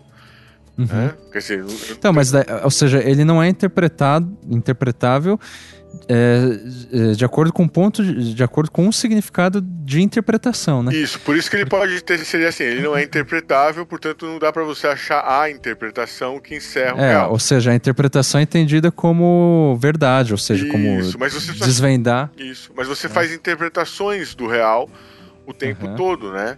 E aí eu acho que não dá para apagar que se façam essas interpretações, que de certa forma Sim. também é um, é um modo de expressar o, o, o real, que pode Uhum. estar em acordo ou desacordo, né? Sim. Mas é um certo, certo modo é aquilo que a gente faz constantemente. E- Então eu acho que não daria para aprender o que é o real, ou seja, é uma ilusão acreditar que a gente vai, com uma explicação, chegar a- a- ao âmago da questão. Mas por outro lado, a gente percebe nitidamente quando o real é, é- é utilizado ou com alguma intenção. é, é, normalmente por- por aquele que, que chama o real para si, né? Como, Uhum. como elemento de, de, de argumentação. Ou então, é, quando ele é, de fato, escondido, né? Quando você Uhum. não, não quer vê-lo. E a gente conhece, se você pegar o espaço da, da, da política, por exemplo, você vai ter o tempo todo um desvio do real. Então, aquilo que aconteceu de fato é ignorado, e aí você passa a atacar, por exemplo, é, o princípio que, de quem está, por exemplo, fazendo a denúncia. Uhum. Você ataca Que seria o princípio que supostamente re- rege o real, né? É, porque assim, você- quando você denuncia o interesse daquele que faz a denúncia, de fato, você mostra que o interesse dele não é a realidade, mas é o poder. Uhum. Sim, sim. E, e aí ele, ele chama, né, como, como- Quer dizer, tanto quem acusa quanto quem defende tá jogando com o real, seria mais ou menos essa a questão. O, o, o problema da hermenêutica em relação à interpretação é que, de certo modo, como a hermenêutica é o ramo da filosofia que filosofa sobre a interpretação, né, pensa sobre Sim. a interpretação, por vezes é como se ela pudesse estar acima da própria interpretação, é, fazendo uma, uma, uma jurisprudência ali, né? Assim, definindo Aham. quais seriam as interpretações válidas e não válidas. Quando na verdade não se trata também disso, né? É. Trataria de mostrar, por exemplo, como nós temos interpretações. É, no caso de uma hermenêutica trágica, né, como a gente tem interpretações fazendo essa mediação e como muitas né, dessas interpretações serviriam justamente para obscurecer né, o, o- real, ou seja, estaria mais da ordem da ilusão. Uhum. Ou, às vezes, né, também o contrário, às vezes intensificam, né, é, o real, quer dizer, o real vivido para alguém, né? Isso. Ou seja, é, é, o que eu acho interessante em tudo isso é o seguinte, que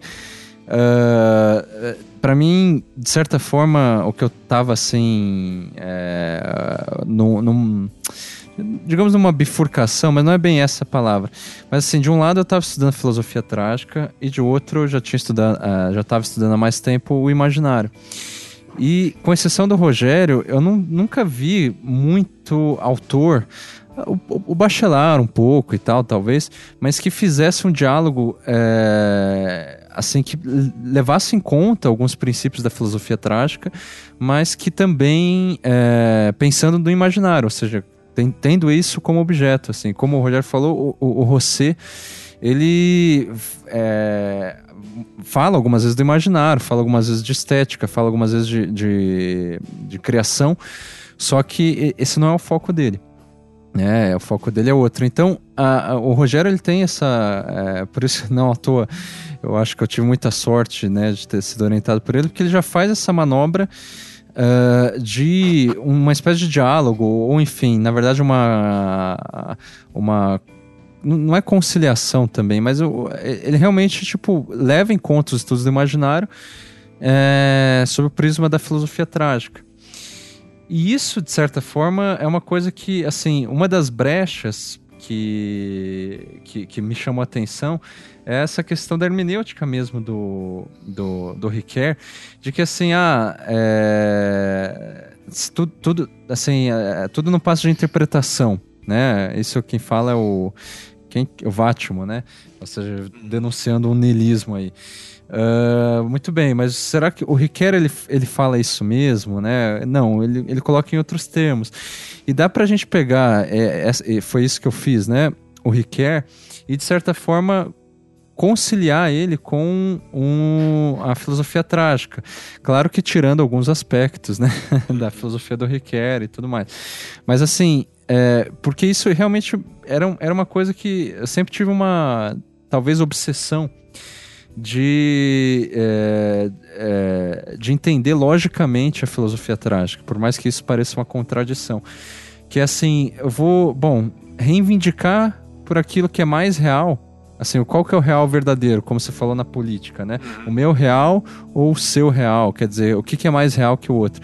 Isso na filosofia trágica, desde assim, Nietzsche, enfim, desde os sofistas, é, é, é uma das maiores ilusões de todas, né? De dizer qual é a interpretação mais verdadeira, dizer, enfim, é, reivindicar e defender qual que é o, o real mais, é, mais real. Então, a, a, ideia de pegar o, o foi justamente para ver que assim não existe esse mais real, essa, essa, essa maneira de, de medir as coisas, de medir as interpretações e as verdades. O que a gente tem, sim, é, são só interpretações que, como o Rogério disse, às vezes nos distanciam de um real, só que é, que real é esse, né? O real que a gente não quer ver. né? Não é que ele é mais real do que os, a nossa interpretação. E que por outras vezes intensifica. Não que uma coisa também exclua a outra. Eu, eu, eu lembro que um ponto meio polêmico da minha tese, que foi suscitado na defesa e tal, é em relação à ideia de alienação, assim, da, relacionada à ideia de simulacro, né? Eu falei, acho que em algum momento da tese, que a imagem prometida por uma. A imagem de felicidade prometida por uma eh, marca de refrigerante, ela é um simulacro, né? Porque ela não tem é, autorreferente e tudo mais. Né? Ou seja, ela é uma interpretação também e uma experiência estética a ser interpretada e experimentada e tudo mais. Ou seja, eu, eu, disse isso na minha tese, assim, em outros momentos também, elogiando o simulacro é, e, e, realmente, tipo, é, de certa forma, é, não salientando a questão da alienação, mas essa ideia de que, assim, a alienação ela é sempre uma interpretação a mais e não algo necessariamente errado. Então, assim, de repente, para finalizar aqui nossa conversa, é, eu acho que essa é uma lacuna que pode ter ficado na, implicitamente nas entrelinhas ou às vezes explicitamente na minha tese, que é assim, bom, se de acordo com Rosset há um imaginário da ilusão, por exemplo, que nos afasta do real, um real que a gente não quer ver, que a gente não quer, que a gente quer justamente negar e, enfim, se, se defender dele. Uh, e eu defendo por outra forma, por, é, por outro lado, que as alienações elas são só uma interpretação a mais. Isso realmente é algo que sempre martelou na minha cabeça durante a tese que eu não resolvi. Que assim, a ilusão também é uma forma de interpretação, também é um modo de vida que é tão válido quanto todos os outros. sim, sim. Né? Mas, é, mas é isso daí, é, eu concordo com você. E no fundo, a grande questão que fica, e é uma pergunta que não tem solução mesmo. É, uhum. é que seria. Porque isso daí também eu coloquei outro dia num, grupo de estudos é, é, como uma questão de debate com o próprio Marcos Sidney Pagoto Eusébio, né? Uhum. Que é o, enfim, o filósofo. E, e, a questão era essa, quer dizer, é, por que, o que, que nós, por, por é, fazermos isso, né, o que, que nós teríamos a mais, né? Uhum. É, a não ser o próprio, enfim, o próprio isso que a gente faz. Eu quero dizer, por exemplo, uh, se você toca um determinado instrumento, então Sim. você tem lá um, você toca lá o seu instrumento, você pode co comparar com os outros. Então você toca mais que o outro, toca menos que o outro, enfim. Em relação a quem não toca o instrumento, você né, toca um instrumento, o outro não toca um instrumento. Mas de que modo, por exemplo, isso seria algo além né, do, do, do próprio, da própria imanência né, de, de uhum. tocar um instrumento? Quer dizer, isso tornaria você uma pessoa melhor, isso tornaria você mais inteligente, isso te daria uma, uma visão diferente do mundo? Me parece que não, me parece que você pode ser um perfeito imbecil que troca, uhum. troca instrumento. E em relação à filosofia, em relação ao pensamento, a, a, a, no fundo o que se coloca é isso. Será que eu, por ter um conhecimento filosófico, é, por, por, digamos assim, é, é, pensar sobre o real e entender as formas de ilusão, será que por essa razão estaria né, melhor Isento, é. do, que, do, que, do que né, assim, os outros? Quer dizer, me parece que é óbvio que em relação a quem não, não pensa sobre isso, né, a gente tem um saber que não serve, não serve para muita uhum. coisa. Né? Mas assim como o sujeito que toca o instrumento e quem não toca. Agora, é, não me parece, por exemplo, que isso seja algo absoluto, né? Me parece que ele permanece relativo. Quer dizer, me parece que um, um sujeito completamente imbecil pode também uh, ter uma série de conhecimentos filosóficos. Uhum. Então, é, é né? essa, essa medida né, não faz muito sentido. Né? Isso, é isso que estou dizendo. Então, é claro que assim, para quem se, se predispõe a pensar, a, a, lidar com esse aspecto, a considerar esse problema, uhum. um, um, uma etapa de pensamento, então me parece que sim, é bastante válido. Então, sim. nesse sentido, eu concordo com você. Se você pegar, por exemplo, vou dar um, um algo concreto para ficar mais, mais evidente. Se você pegar, por uhum. exemplo, é, Guimarães Rosa. Se você lê Guimarães Rosa, você vê nitidamente, conto a conto, como ele, diante do trágico que muitas vezes ele expõe, ele uhum. opta pela ilusão. E opta é, ilusão... conscientemente pela ilusão. Metafísica, no caso. É, exatamente, porque para ele, de alguma forma, a, a, não há como você chegar, digamos assim, a uma verdade, mas pela ilusão você chega a ela. Então, um, é, quer dizer, vou dar, vou dar um exemplo de um conto chamado Desenredo. O sujeito tem um amante. Aí a amante Sim. é pega uh, na cama com outro. Com outro cara. Terceiro. O marido dela mata a mulher, mata o amante e, enfim, né, bate na mulher. Uhum. O sujeito fica ali, né, todo passado diz, bom, fui traído por ela, mesmo sendo amante, fui traído, não quero mais saber. Acontece que o marido morre. E aí o que, que ele faz? Bom, mesmo já tendo incorrido uma vez no erro, ele vai lá e casa com a mulher. Uhum. O que, que vai acontecer? Bom, se já aconteceu uma vez, tem grande chance de acontecer a segunda. E de fato acontece a segunda vez. A mulher trai o Jorge Joaquim. O uhum. é, que, que ele faz? Manda a mulher embora. Como ele não é de assassinar, de matar, não tem esse ímpeto violento, ele manda a mulher embora. A mulher vai embora uhum. e fica lá. É, aí passa um tempo, o que, que ele opera? Ele opera uma mudança no passado. Então ele apaga a história do que aconteceu. Ele diz para todo mundo que na verdade ela nunca traiu, que na verdade ela sempre foi uma mulher muito justa, muito honesta, e que enfim tinha uns boatos e coisas do gênero. Então ele vai recompondo, operando o passado, mudando a história do passado, até que num determinado momento, enfim, todo mundo acredita que a mulher realmente sempre foi inocente, inclusive a própria mulher. Retorna e segundo o conto, né, assim, viveram felizes ali o resto do, do tempo que, que, que, que, lhes cabia. Ou seja, é uma ilusão. É uma né? ilusão. Mas, é, assim, em que medida essa ilusão, ela, sei lá, tipo. É... Ela permite a felicidade. Pois é. é isso. É. O conto ele diz isso. Ele diz assim: três vezes passa perto da gente a felicidade. Uhum. Então ele está dizendo claramente isso, assim você, ter, você, você tem que dar né, assim, a, a terceira chance.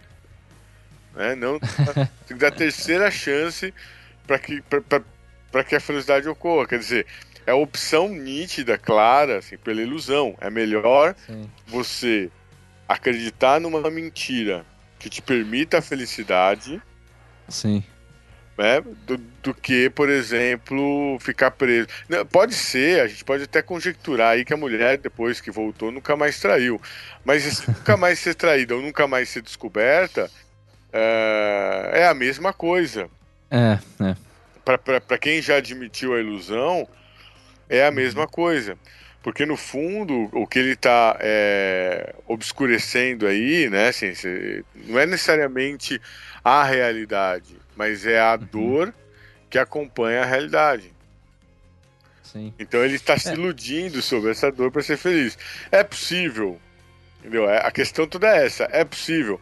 Pro, pro Clement Rosset, mais cedo ou mais tarde, a, O, o real volta, o né? real retorna, né? É. É, na verdade, assim, ele nunca saiu de lá. Se você pegar pensar no conto, assim, do, do Sim, sim. na, na proposta do Guimarães Rosa, na verdade, ele nunca saiu de lá.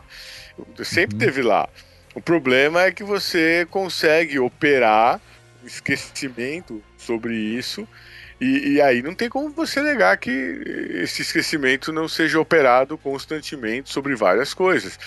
Né? Assim, a gente tenta esquecer é, Segunda Guerra Mundial, tenta esquecer o que foi Auschwitz, tenta esquecer a ditadura, que né, você tem Sim. uns insanos de- pedindo a volta dos militares, é, o que só pode ser fruto de um esquecimento.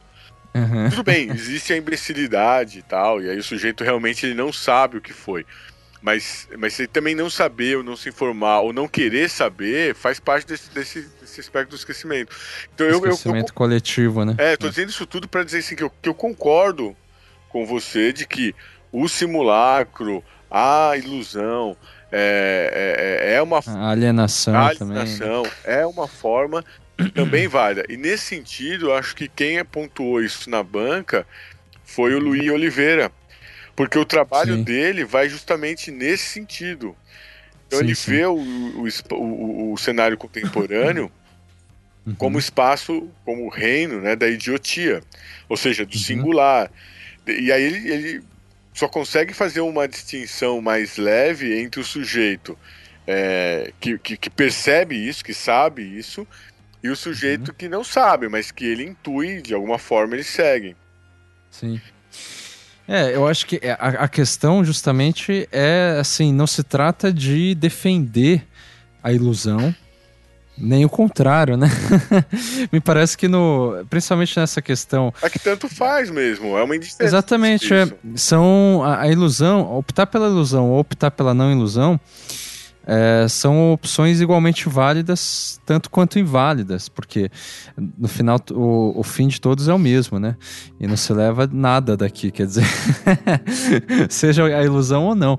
Então, é, a- a- é- é- é- esse, sei lá, falta de fundo, assim, que me, me parece interessante.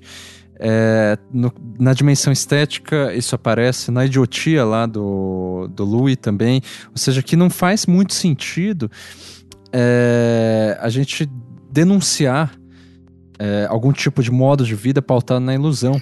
É, não, claramente É, não faria sentido, principalmente é, se você assumir ilusão nesse sentido moral, né? Como alienação. Aí claramente Uhum. seria tão É oposto como até. um caminho errado, é, É, como um seria, caminho errado exatamente, seria, vida. seria exatamente o oposto do que você está fazendo. Mas me parece que, assim, ainda mais pensando no trágico, que está próximo, como vocês mesmos colocaram, do, do pensamento do Nietzsche, seria Sim. possível pensar num parâmetro né, amoral, de certa maneira, que é essa de pensar em que medida aquele, essa, uma ilusão, ou enfim, só existe ilusão, em certo sentido, Uhum. ou, ou imaginário ou ilusão, né? Aí, aí eu tô recortando essa, essa distinção que Sim, vocês propuseram agora do imaginário e do ilusão. Uhum. Ou Porque ilusão, como você disse, é imaginário também. Eu não, eu não sei se eu entro bem nessa distinção, que é do Clement Rosset, né? Eu nunca li. Mas Sim. aí a distinção proposta por ele seria claramente pensar em que medida uma certa ilusão potencializa a vida, né? ou em que medida Isso. ela, ela degenera. né? Me parece E aí que é um na- parâmetro que não é moral, que é interessante.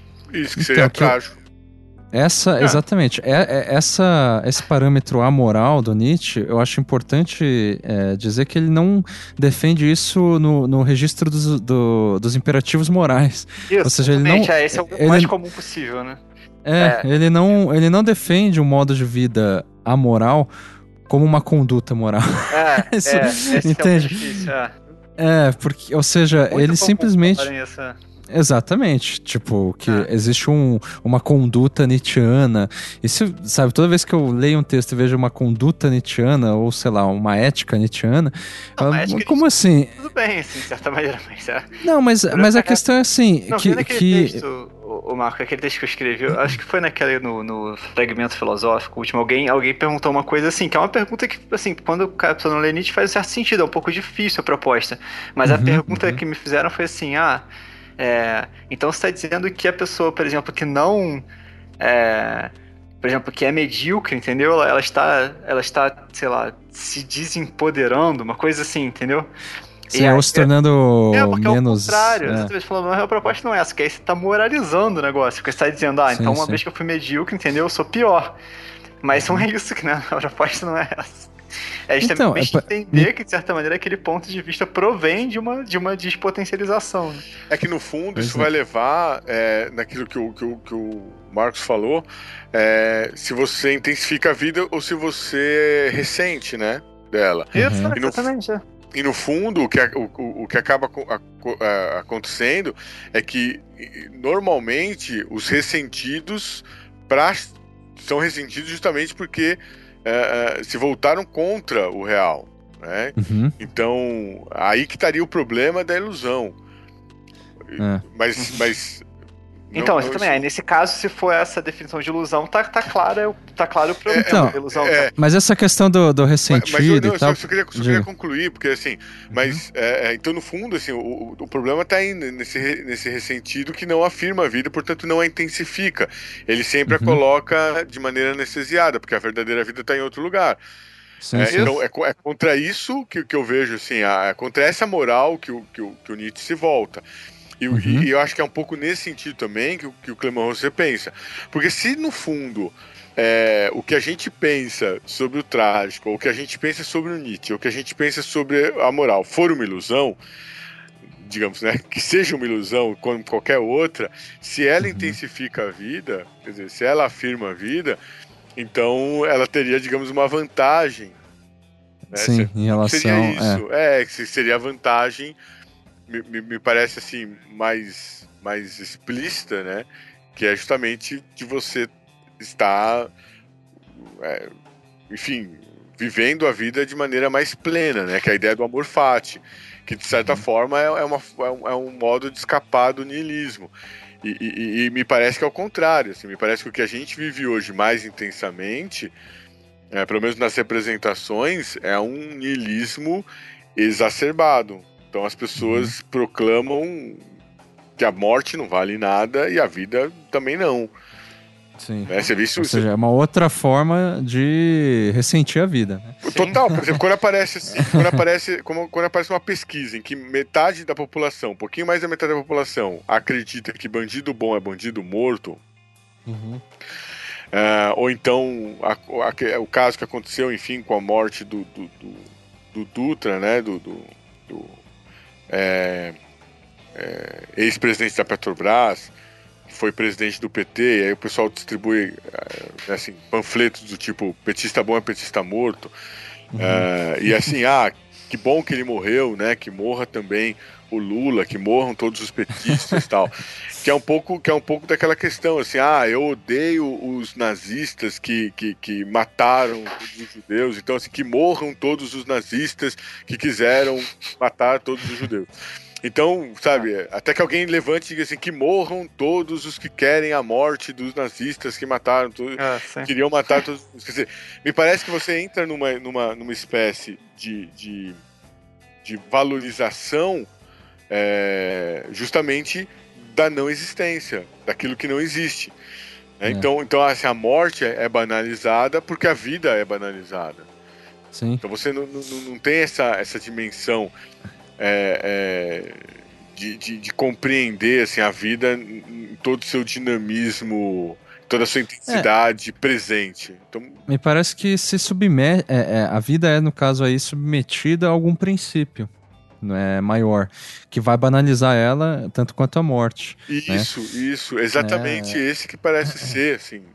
Mesmo que seja, não seja um princípio metafísico, por exemplo, mas seja um, um princípio, sei lá, nihilista propriamente, né? Uh, ou qualquer outro, político que seja.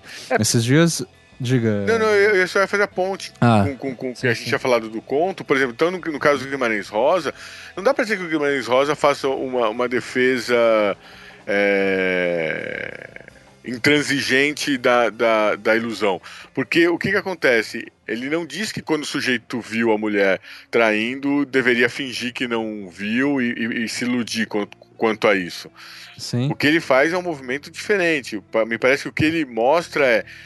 é a gente poderia entender, por exemplo, que a traição não teria problema nenhum. Então as pessoas poderiam dormir com quem quisessem, que isso não seria um problema. Mas uma vez que é um problema, e aí a questão é, é um problema para quem? É um problema para a sociedade, para a comunidade, uma, uma convenção, para a aldeia, né? É. para vigilância é, alheia que, que toma isso como, né? Então você se passa a ser uma, uma pessoa abjeta, portanto, uma pessoa sem respeito. Ninguém quer ser uma pessoa desrespeitada dentro da própria comunidade. Então, uhum. parece ali que, que a ilusão, por exemplo, do, do Guimarães Rosa é justamente operada num aspecto muito específico, que é de iludir, inclusive, as pessoas em relação é. àquilo que, que, que ocorreu. Que aí não estaria, por exemplo, desconectado do que faz o design, quando, de certa forma, defende ali que você deva, deva aderir a um, a um novo, por exemplo, sei lá, ter o WhatsApp e, e, aderir a uma nova demanda, um dispositivo que gera uma nova demanda para sua vida, né? Você tem que ficar respondendo que, é, que aparece ali é, de mensagem, além das mensagens que vêm por e-mail, que vêm por mensagem, né, SMS e outros modos de, de, de comunicação. Então, uhum. o que eu quero dizer é, as pessoas impõem que você utilize o WhatsApp. Elas impõem, você pode dizer assim, não, eu, é uma decisão minha. Claro que é uma decisão sua. Só que todo mundo tem e você não tem. E aí fala, não, eu te mando um WhatsApp. Você fala, eu não tenho WhatsApp. Ah, ah então é... não dá pra te mandar um WhatsApp. Você tá Mas alienado. comigo o tempo inteiro, porque eu não tenho WhatsApp. então, você é o único desalienado, Daniel, porque todos nós somos alienados é, pela é, convenção social. exatamente. Né? Bando de alienados. exatamente. Então, então tem, muito, tem muito essa questão, né, assim, dos usos que você faz. É, do, seja do do, do discurso, da ilusão, do real, do que quer que seja. E aí eu, eu, eu fecho contigo nessa questão de que a hermenêutica trágica possibilita entender e enxergar né, e, uhum. esse, essas movimentações da interpretação. E o fato de eu colocá-las em evidência uh, muitas vezes pode não me proteger da ilusão, mas, uhum. mas me protege. É, é, de certo modo, do, do quer dizer, me, me, coloca no jogo, né? Porque eu já não sou hum. mais o sujeito inocente em relação ao que representa isso. É, eu, assim, para simplificar é, toda essa história, quer dizer, embora tenha sido muito bem explicada, o exemplo do Guimarães Rosa é, é foda, né? Esse desenredo. É, é, é, porque ele é um, é um problema constante, assim, nas discussões, geralmente.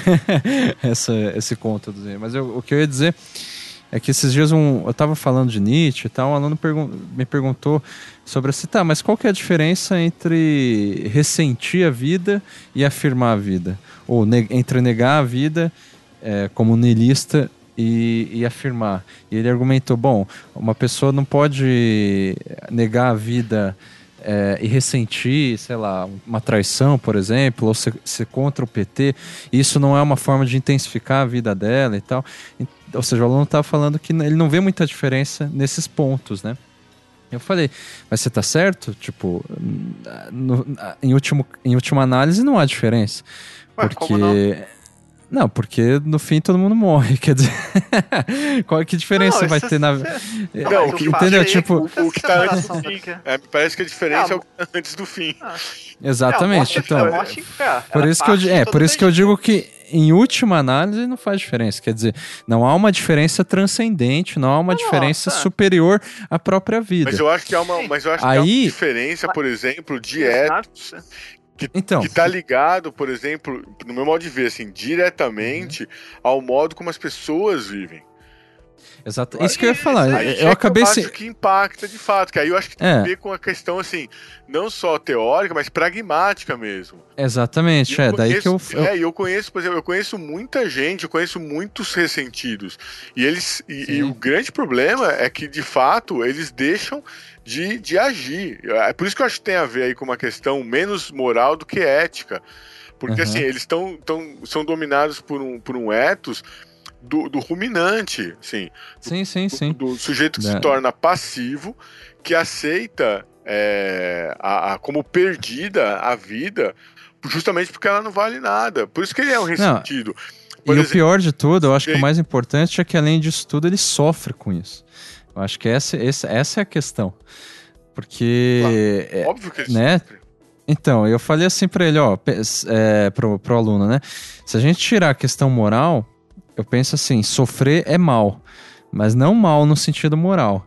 Mal porque, eh, enfim, geralmente as pessoas elas sofrem quando sofrem, né?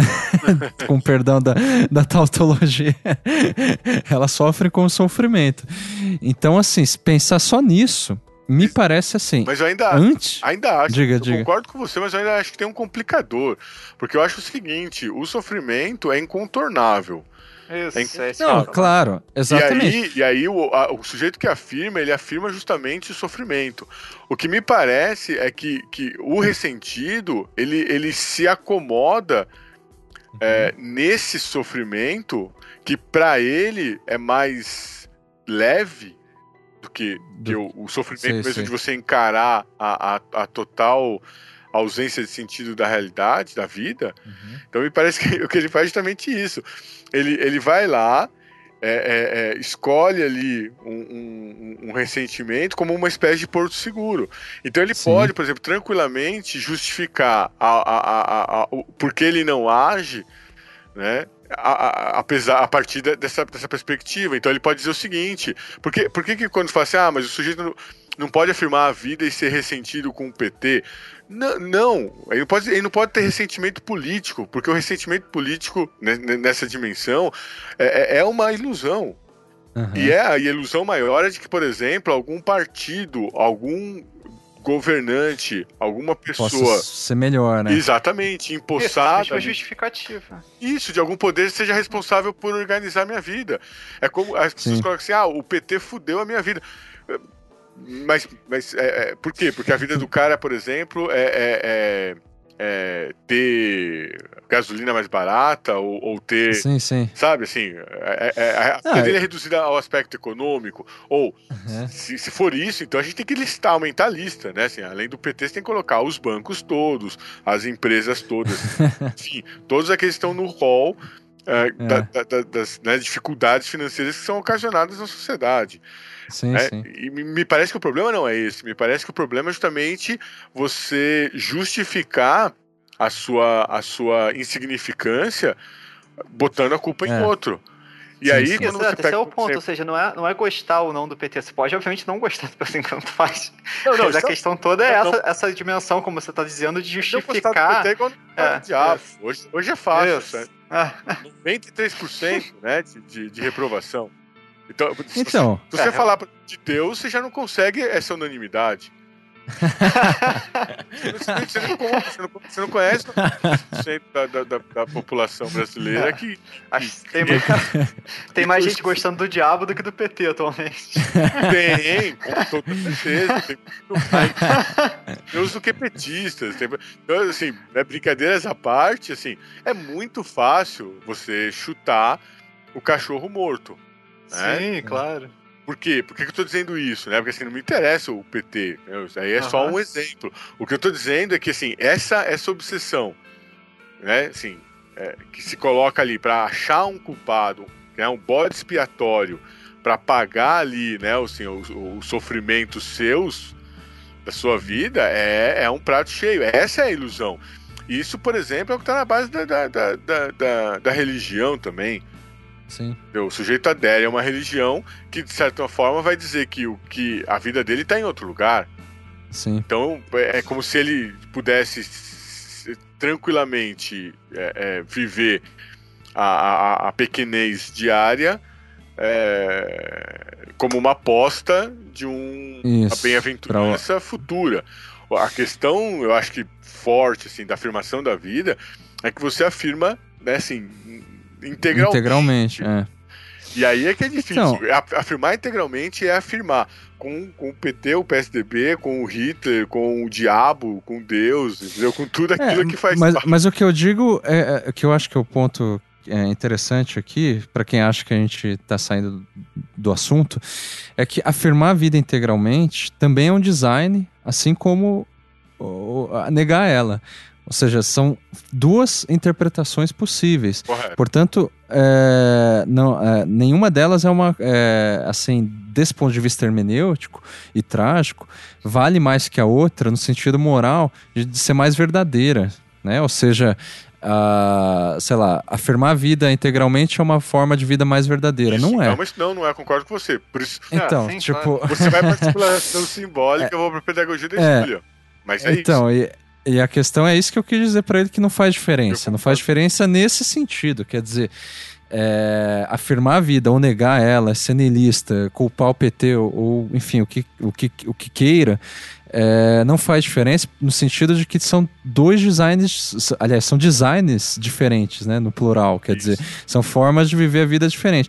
O ponto ético na questão, quer dizer, saindo da moral, ou seja, já é, dito isso, que são que nenhuma vale mais que a outra, que são apenas modos de vida diferentes, são interpretações diferentes e nenhuma é mais verdadeira que a outra. Uh, a questão ética, por isso que eu pontuei a questão do sofrimento é que se a gente não afirma a vida integralmente, necessariamente a gente tem que ter uma muleta para não afirmar a vida integralmente. Essa muleta vai ser o ressentimento, ou seja, vai ser o inimigo, o culpado, é, que, ou, ou, e, e, ao mesmo tempo, ou, né, é, ou não ao mesmo tempo, a, a algum objetivo maior, alguma transcendência que vai justificar a pequenez, a mediocridade, a mediocridade, enfim, aquilo que nos faz sofrer. E me parece que eticamente isso faz sofrer mais ainda, no fim das contas. Enfim, é, é, ou seja, eu defendo um tipo de design da vida, mas não como um, um, aquilo que é mais verdadeiro ou mais correto, né? Mas é justamente Nossa. como aquilo que, que intensifica mais a vida. É, é, eu sempre, assim, no fim das contas, acredito que a afirmação intensifica mais a vida do que a negação, de modo geral. Assim. Mesmo que a negação possa intensificar por algum. Não, parece que não tem, é... outro, parece que não tem outro jeito. É. Não acredito. Então, eu não acredito que, que, que, que a negação, é, por exemplo, tenha, tenha é, relação com, com, a, com a intensificação. Me parece que a intensificação é justamente efeito de uma afirmação. É. Então, eu concordo, eu concordo com você que, por exemplo, não seja necessariamente melhor uhum. é, intensificado que não, entendeu? Tem, tem gente que prefere. Aliás, assim, toda a medicina contemporânea não é muito interessada na intensificação. Todas as é. propagandas que eu ouço dizem, né, para consumir com moderação.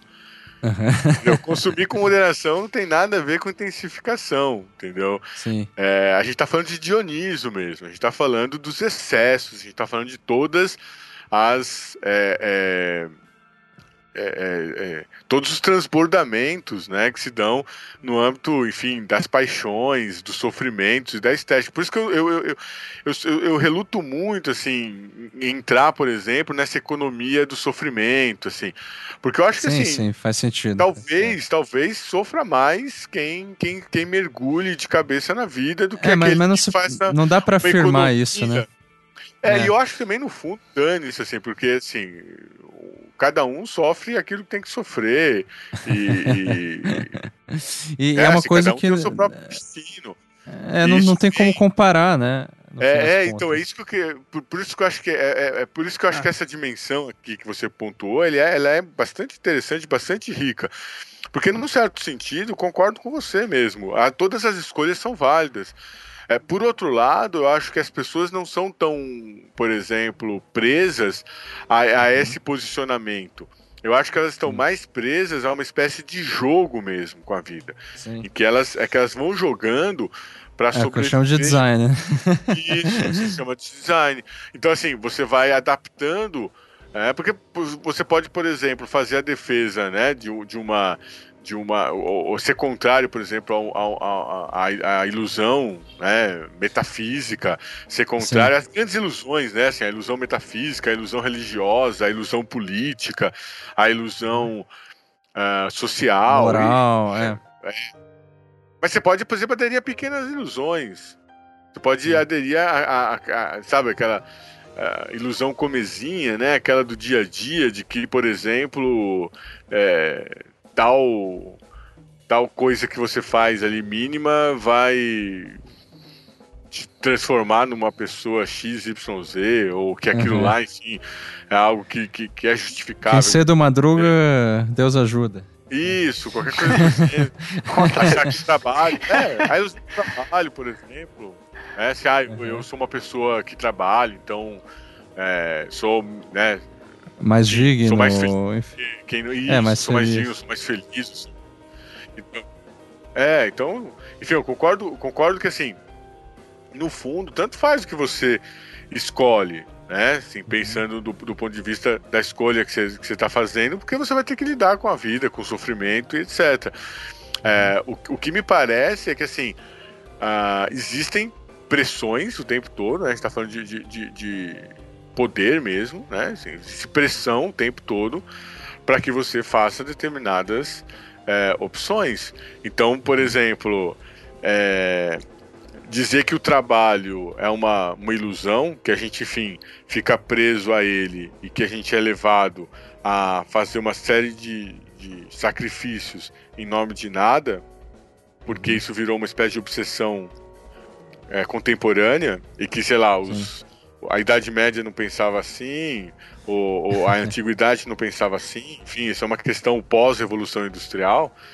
Né? Uhum. Se afirmar isso, é, Hoje, por exemplo, é, é, é colocar um problema de uma forma é, diferente. Por quê? Porque você está ligado às forças do, do, do poder que está colocado aí. Sim. Então me é, parece gente... que, que aí que existe uma diferença. Uhum. Na forma é. que você de fato vai exercer as representações, o poder e etc. Uhum. Não sei se isso sim, sim.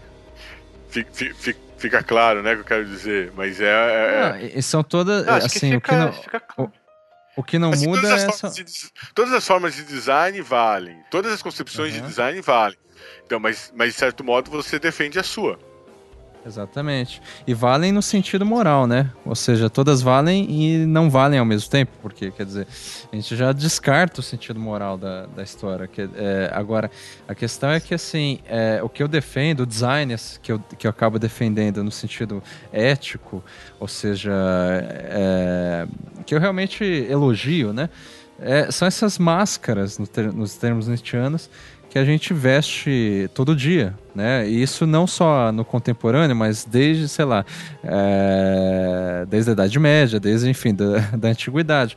Quer dizer, há um poder instituído, por exemplo, há, há, convenções sociais e há crenças que circulam, a gente adere a algumas, é... descarta outras, quer dizer, nega outras, e a gente vai jogando, né, nos termos do Rogério, com com, com, com o, essas escolhas que nos são solicitadas a todo momento, né, com, é, na nossa vida, até que a gente morre. Quer dizer, então essa formação de, das escolhas, dos gostos, dos desgostos, é, dessas máscaras, dos próprios estilos que vão se formando, do, do caráter, se a gente pode chamar assim, é, é, tudo isso é, é, experimentado como design para mim, assim.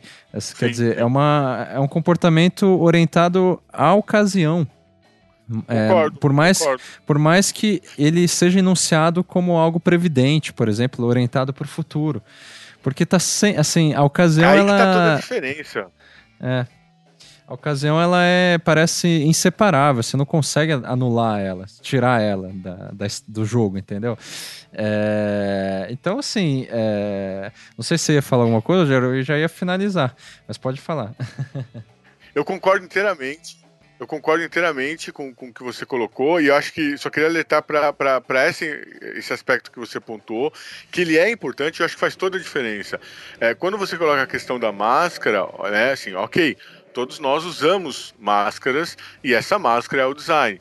A diferença é que você tem aqueles que não acreditam né, usar máscaras ou acreditam que uma vez despida a máscara você teria a pessoa concreta, verdadeira, ali escondida atrás.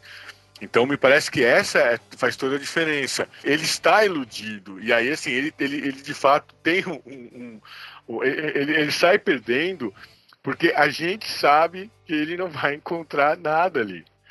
Então é aí que tá, aí que tá a ilusão, digamos assim, dele, né? Assim, o, iludido vai acreditar sempre que tem atrás da máscara uma pessoa verdadeira, algo, enfim, que, que responderia a, ao verdadeiro e que, portanto, precisa ser encontrado. Então ele vai tirar a máscara atrás de máscara e não vai encontrar. Então me parece que aí reside um, um, um problema, quer dizer, tem uma dose aí né, de esforço é, que se perde. E, ao, ao ponto que, uma vez assumido que o que nós temos é máscara, o que nós trabalhamos é na, na confecção da nossa máscara. Quer dizer, no nosso design, na escolha daquilo que nós nos interessamos, é, nas articulações que a gente vai buscar para tornar essa máscara visível, já que a gente né, tem clareza de que a única coisa que nós temos é essa máscara. Exatamente. Então, eu acho que nesse, nesse sentido, não tem uma diferença, concordo com você, assim, moral em termos de valor, mas eu acho que tem uma, uma, uma diferença que é da ordem é, pragmática, que é da ordem assim, filosófica e que estaria também, de, de, digamos assim, né, dentro de uma ordem do design. E, e não, é, não desatrelado também a ordem estética, né? Ou seja, é só, Perfeito. enfim... É... E aí justifica a defesa que você faz no, no, é. no seu trabalho. Gente, agradeço muito mesmo, obrigado aí de novo, enfim, por terem, é, além né, da defesa final, vindo aqui de novo para é, me ajudar aqui a, a, apresentar um pouco do meu trabalho para o pessoal, pelo não obstante. Ficou aí um pouco longo, então vou agradecer de novo o Felipe Aires. E é isso. Espero que o pessoal tenha gostado. Quando a tese for estiver disponível na, no banco da, de tese da USP, eu vou deixar o link. Por enquanto não está. Teve gente também que perguntou se a tese de livre docência do Rogério está disponível. Também não. Ainda não, ainda não. Em breve estará. É a gente também pode, enfim, divulgar. É, fiquem atentos aí que a gente vai divulgar. Então vamos dar um tchau coletivo. Obrigado, gente. Tchau, gente. Valeu. Obrigado tchau. a todos. Obrigado. tchau.